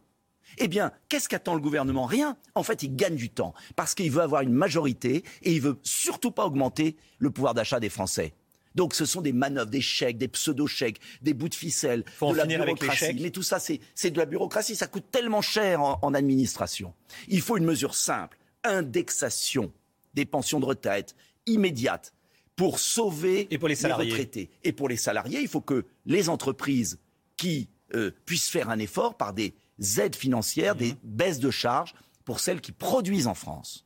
Et, alors, Et, et euh, pour qu'elles puissent à ce moment-là le augmenter gouvernement les a- a salaires. mis en place le, le triplement de la prime Macron. Oui, mais ce sont des bouts de ficelle. J'avais proposé pendant la présidentielle une mesure simple. La baisse des charges sociales salariées, c'est l'État qui fait des économies. Le salarié voit ses, son net remonter vers le brut. L'entreprise, ça lui coûte rien. Et ça permettait de donner de l'air aux salariés. Je vous assure qu'il y a un problème de pauvreté de masse. La société va partir en vrille. Il est urgent. Et puis, il faut régler le problème de l'Ukraine, qui est la cause aussi du, du malaise aujourd'hui. Emmanuel Macron et Olaf Scholz ont parlé samedi à Vladimir Poutine. Euh, ils lui ont demandé de privilégier la voie diplomatique. Réaction de Vladimir Poutine, euh, bombardement dans le Donbass. La voie diplomatique ne fonctionne pas. Est-ce qu'il faut continuer à parler à Vladimir Poutine? Il faut absolument faire une offre de paix concrète. Arrêter ces bavardages téléphoniques qui servent à rien, puisque Mm. d'un côté, le président de la République livre des canons César, euh, et de l'autre, téléphone à Poutine. Euh, comment voulez-vous qu'on aboutisse? Moi, je vous dis une chose très simple, même si c'est pas populaire. Je vous dis que nous devons cesser de nous mêler de ce conflit, que nous sommes en train de précipiter un chaos économique à la rentrée, terrible en Europe, qu'il faut faire une offre de paix équilibrée, retrait des troupes russes, Mmh. cesser le feu d'abord, statut d'autonomie du Donbass, démilitarisation de l'Ukraine, retrait des troupes russes. J'ai proposé ce plan en 2015 au moment des accords de Minsk, qui n'ont pas été respectés par les deux parties. Mmh. J'ai proposé ce plan au moment de l'invasion. J'ai proposé ce plan sans cesse. Je sais que c'est pas obligatoirement populaire, mais je vous le dis, si on continue l'engrenage guerrier en Ukraine, Parce que ce serait une victoire pour la Russie. mais non, ça ne sera pas une victoire pour la Russie. La Russie est affaiblie aujourd'hui. Elle a commis une erreur grave. Poutine est dans une sérieuse difficulté. C'est le moment qu'il faut pour faire la paix et trouver un compromis. Je suis désolé de le dire. Sinon, on part pour 20 ans de guerre et le déclassement de l'Europe par rapport à la Chine et aux États-Unis. Et c'est ça qu'on veut Que les Français soient encore plus pauvres Que notre pays soit dans le chaos social et économique? On a le chaos migratoire, on a le chaos de la sécurité, on a le chaos de l'hôpital public. Et on va avoir maintenant le chaos à la rentrée parce qu'on ne pourra pas chauffer? On a le chaos alimentaire au Maghreb. Vous vous rendez compte de la gravité de la situation? J'étais un des seuls à dire danger, danger. Parce que si le Maghreb n'a plus de blé, comment on va faire s'il y a des émeutes à Tunis, à Alger, à Rabat? Comment on va faire en termes d'immigration en France Sur le blé, Vladimir Poutine dit qu'il peut faire un, un, geste. Il dit je peux régler le, la crise alimentaire. Par contre, vous levez les sanctions. Mais bien évidemment, c'est la seule solution, à condition que Poutine retire ses troupes, arrête l'offensive, mmh. qu'il y ait un cessez-le-feu, que Zelensky accepte que le Donbass est une zone intermédiaire, ce qui les accords de Minsk de 2015. Mmh. Donc moi, je ne demande pas de céder à Poutine. Je ne suis pas pour Poutine. Je demande en revanche qu'on arrête la folie guerrière qui est en train de tuer le continent européen et de faire souffrir les Français comme jamais. Car je vous le dis, ce qu'on est en train de... qui va arriver à l'automne, si on continue cette logique guerrière, est une folie pour la France. C'est pas M. Biden qui aura les 1 million ou 2 millions de réfugiés du Maghreb à Nice ou à Marseille. C'est pas M. Biden. Vous en voulez aux Américains? Je trouve que les Américains instrumentalisent ce conflit et cette attaque parce que c'est de la faute de Poutine. Je suis très clair là-dessus. Mais instrumentalisent cette attaque pour affaiblir l'Europe et la diviser. Et je pense qu'au XXIe siècle, il y aura besoin d'une réconciliation avec la Russie comme il y a eu avec l'Allemagne et que l'Europe de l'Atlantique à l'Oural est le seul moyen de peser face à la Chine et aux États-Unis. Et donc, je, je, le dis, il faut pas céder à Poutine, mais il ne faut pas non plus euh, se servir de ce conflit pour détruire la Russie. C'est une hérésie géopolitique. Nicolas Dupont-Aignan, président de Debout la France, était l'invité de la matinale. Merci d'être venu Merci euh, ce matin sur le, sur le plateau. Dans un instant, c'est la suite de la matinale.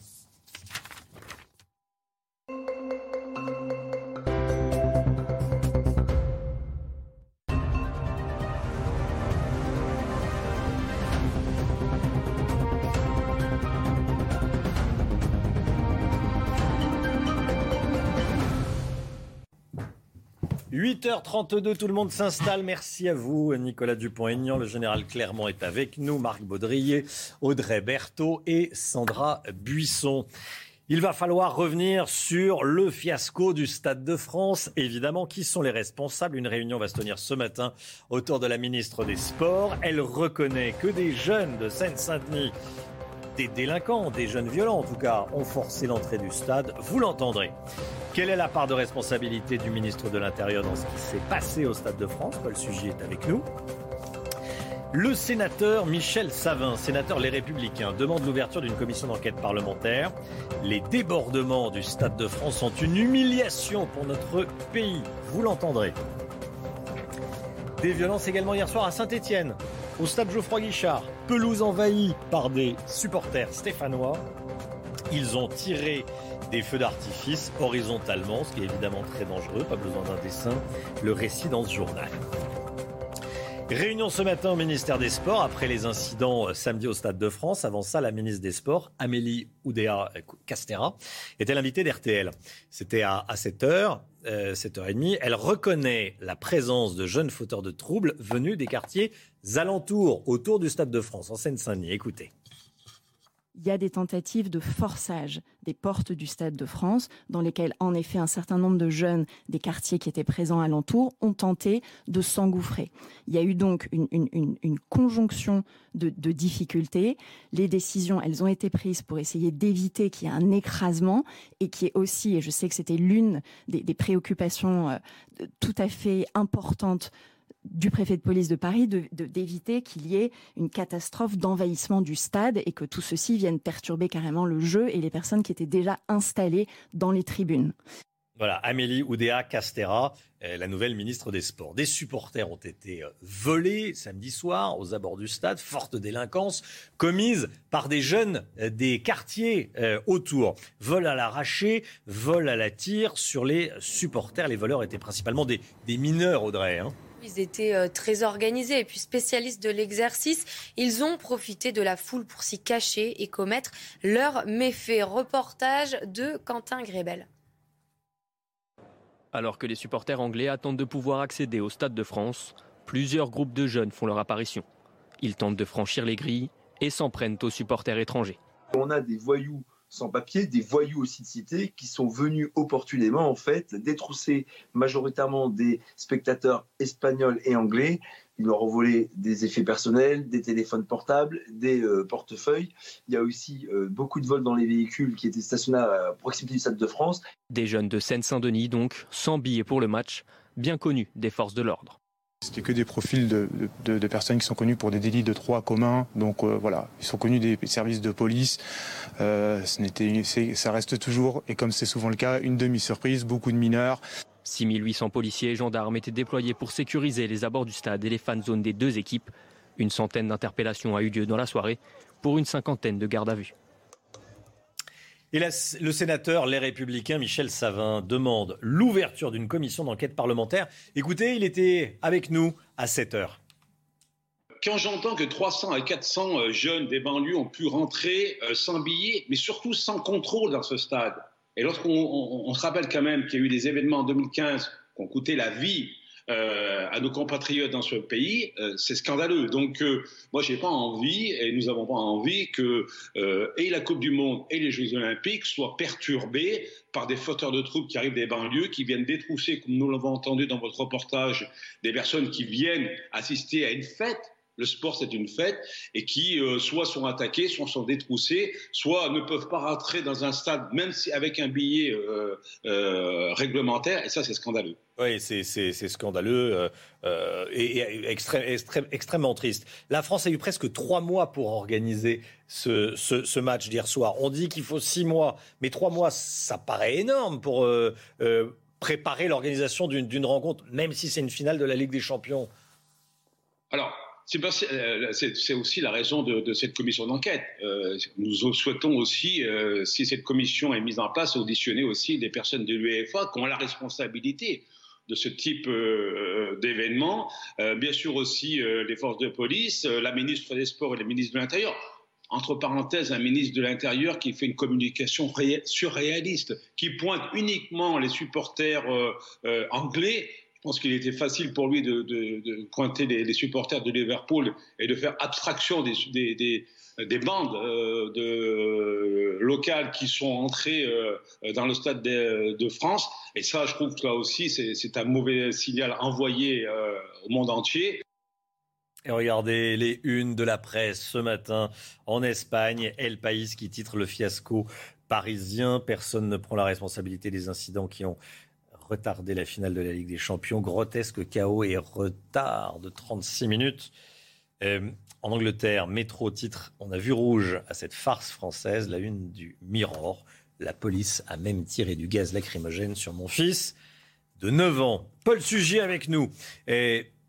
Gérald Darmanin concentre euh, tous les tirs euh, de l'opposition. Bon, ça c'est une chose. Il fallait un bouc émissaire, et ça tombe sur lui, même si c'est la responsabilité du ministre de l'Intérieur de, maintenir l'ordre public, ou bien le ministre a vraiment commis des erreurs? Alors, ce qui est sûr, c'est que Romain, euh, dans une affaire comme celle-ci, il y a toujours des coupables et des responsables. Alors, les coupables, ce sont évidemment, alors peut-être les hooligans anglais, s'il est avéré qu'il y en a certains qui ont essayé de rentrer dans le stade sans être munis de billets. Surtout, évidemment, les bandes de racailles de Seine-Saint-Denis qui se sont mêlées aux événements et qui ont, euh, d'une part, dépouillé un certain nombre de supporters et d'autre part, qui, voyant la confusion générale, ont essayé à leur tour de s'introduire dans le stade. Et puis, peut-être, il faudra aussi le dire, euh, peut-être certains policiers un peu trop zélés qui auraient fait usage de gaz lacrymogène à mauvais escient.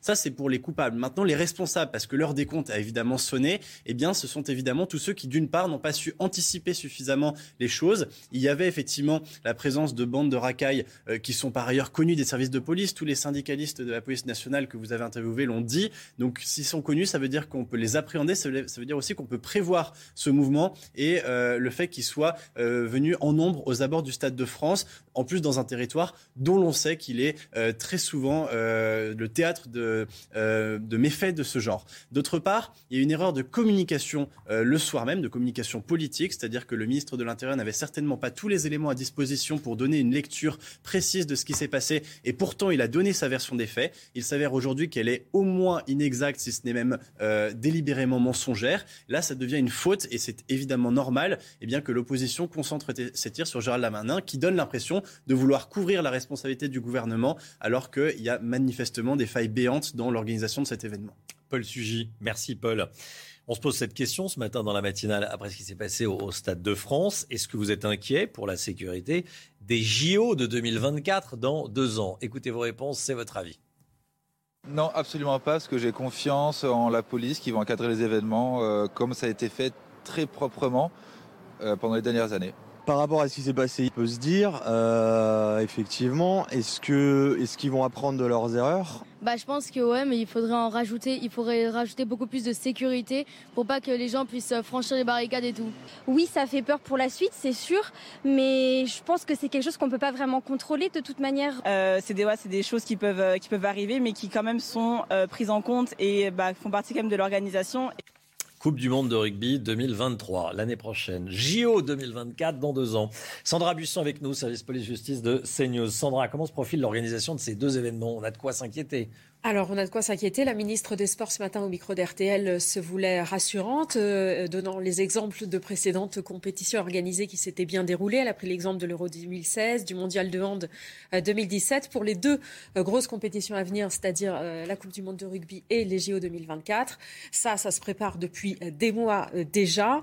Certaines sources nous indiquent que l'avantage pour ces deux événements, c'est que ça n'est pas le même public de spectateurs que pour le foot, mais ça ne suffit pas pour garantir le bon déroulement euh, des événements. Il va falloir tirer les enseignements de ce week-end. C'est euh, d'ailleurs l'objectif de la, réunion qui a lieu aujourd'hui autour de la ministre des Sports et des Jeux olympiques et paralympiques. Hein. Le titre de sa fonction parle de lui-même sur l'enjeu euh, que ça représente. C'est d'ailleurs dans la ligne de mire de cet événement des JO 2024 que la feuille de route du ministre de l'Intérieur se dessine. Une source sécuritaire nous a confié la semaine dernière qu'il va falloir, dans cette optique, faire baisser euh, drastiquement la pression de la délinquance. C'est une question d'image, a souligné cette source.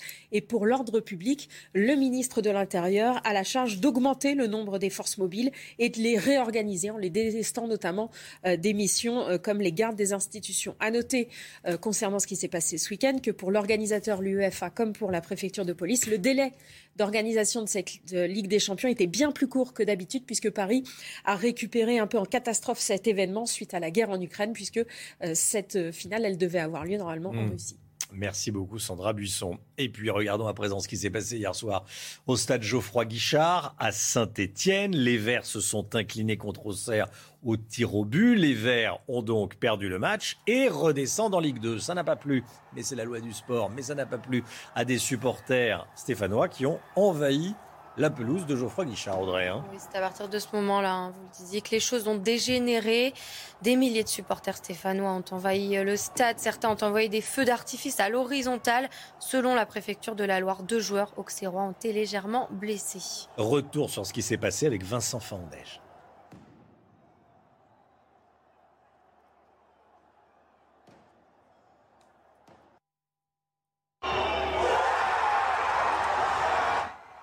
À peine le match terminé, la pelouse est envahie par des milliers de supporters. Plusieurs dizaines de mortiers d'artifice sont tirés en direction du tunnel, l'accès au vestiaire.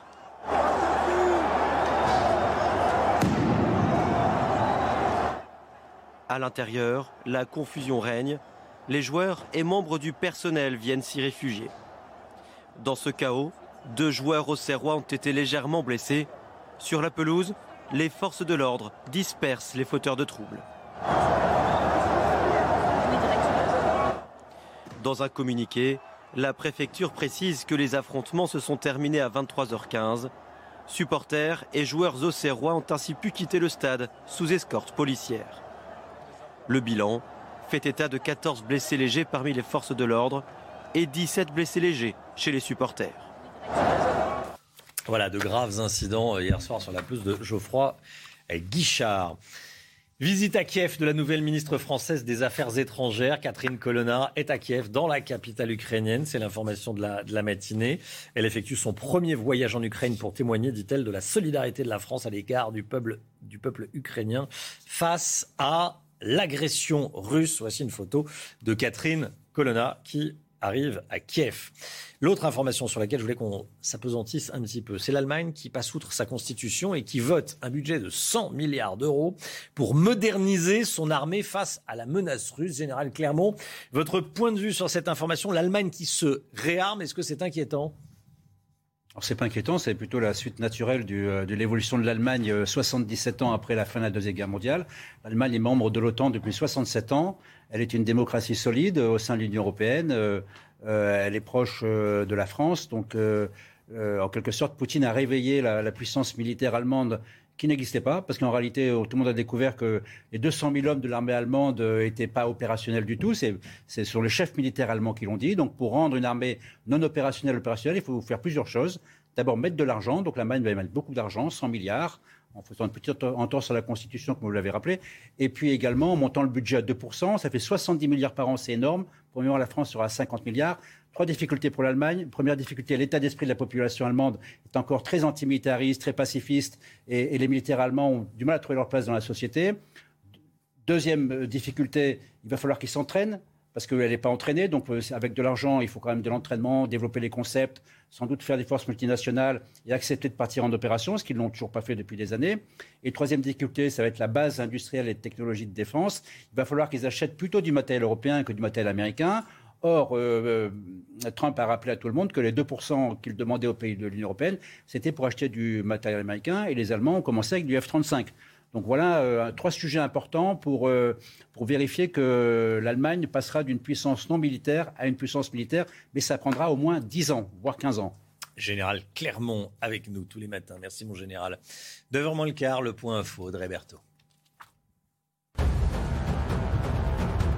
Les 27 convient à une réunion ce soir à Bruxelles sur un projet d'embargo sur le pétrole russe.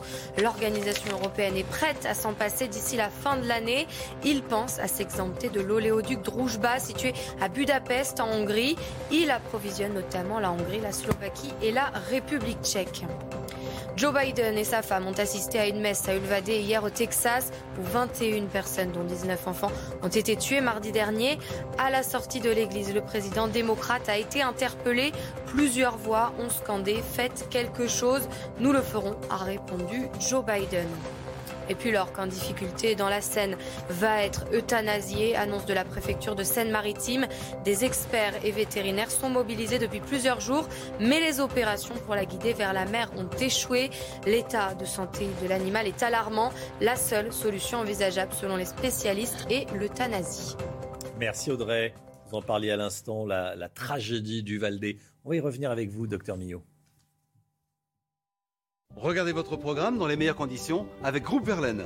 L'isolation de maison par l'extérieur avec aide de l'État. Groupeverlaine.com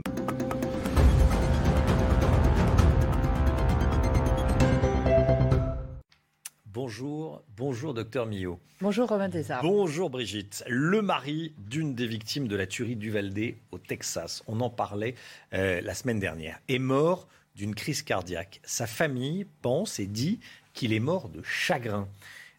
Question toute simple, est-ce qu'on peut réellement mourir de chagrin? Oui, on peut réellement mourir de chagrin. On peut aussi mourir de bonheur, de joie.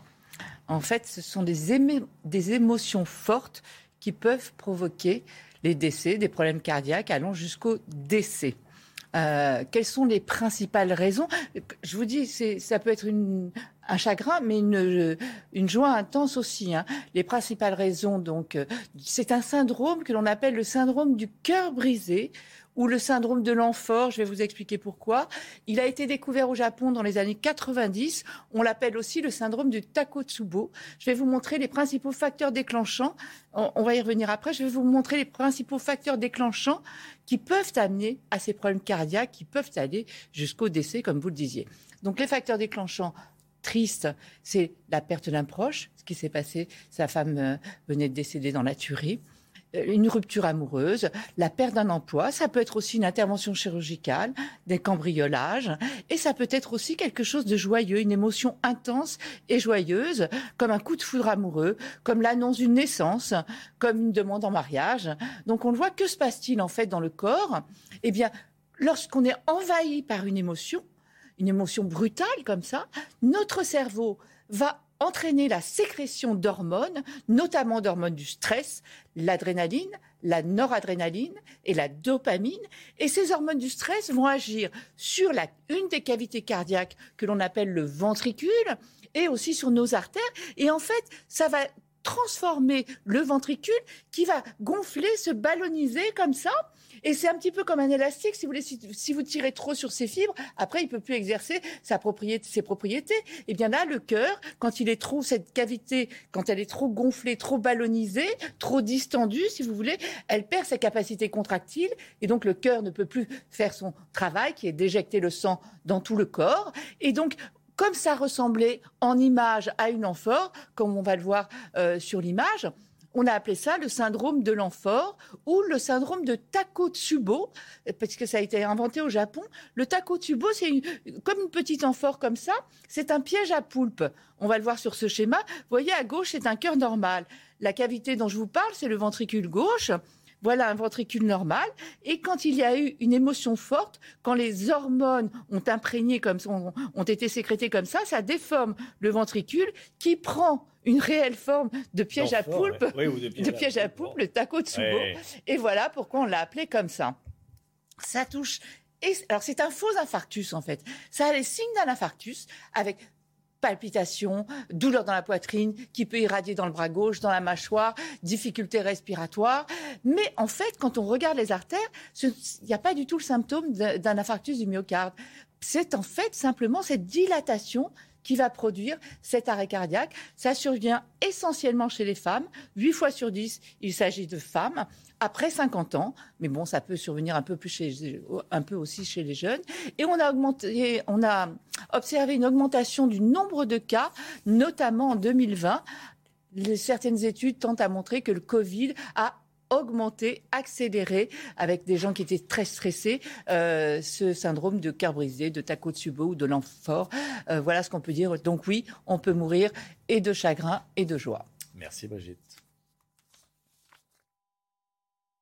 Vous avez regardé votre programme dans les meilleures conditions avec Groupe Verlaine, l'isolation de maison par l'extérieur avec aide de l'État. Groupeverlaine.com C'est fou ce que vous venez de nous dire en fait. Ça veut dire qu'il faut apprendre à... Oui. Et, et- et les risques, je l'ai pas dit. gérer euh, Ah ouais. ses émotions, euh, qu'elles soient Les risques sont évidemment plus importants dans les 24 premières heures Oui. dans les jours suivants. Après, une fois que les hormones sont un peu Et diminuées. quand, la, et, et- et quand la nouvelle est triste, Voilà. il y a peut-être plus de risques quand la nouvelle est triste que quand, bon, que quand on vous demande en mariage ou euh, un coup de foudre. C'est formidable. bon. 8h52, merci beaucoup d'avoir euh, démarré votre journée avec nous. Vous êtes docteur zen maintenant, hein on est tous docteur zen, faut être euh, zen. Allez, on se retrouve demain matin dès 5h55 avec toute l'équipe évidemment. Dans un instant, c'est l'heure des pros, Pascal Pro et ses invités. Belle journée à vous sur CNews.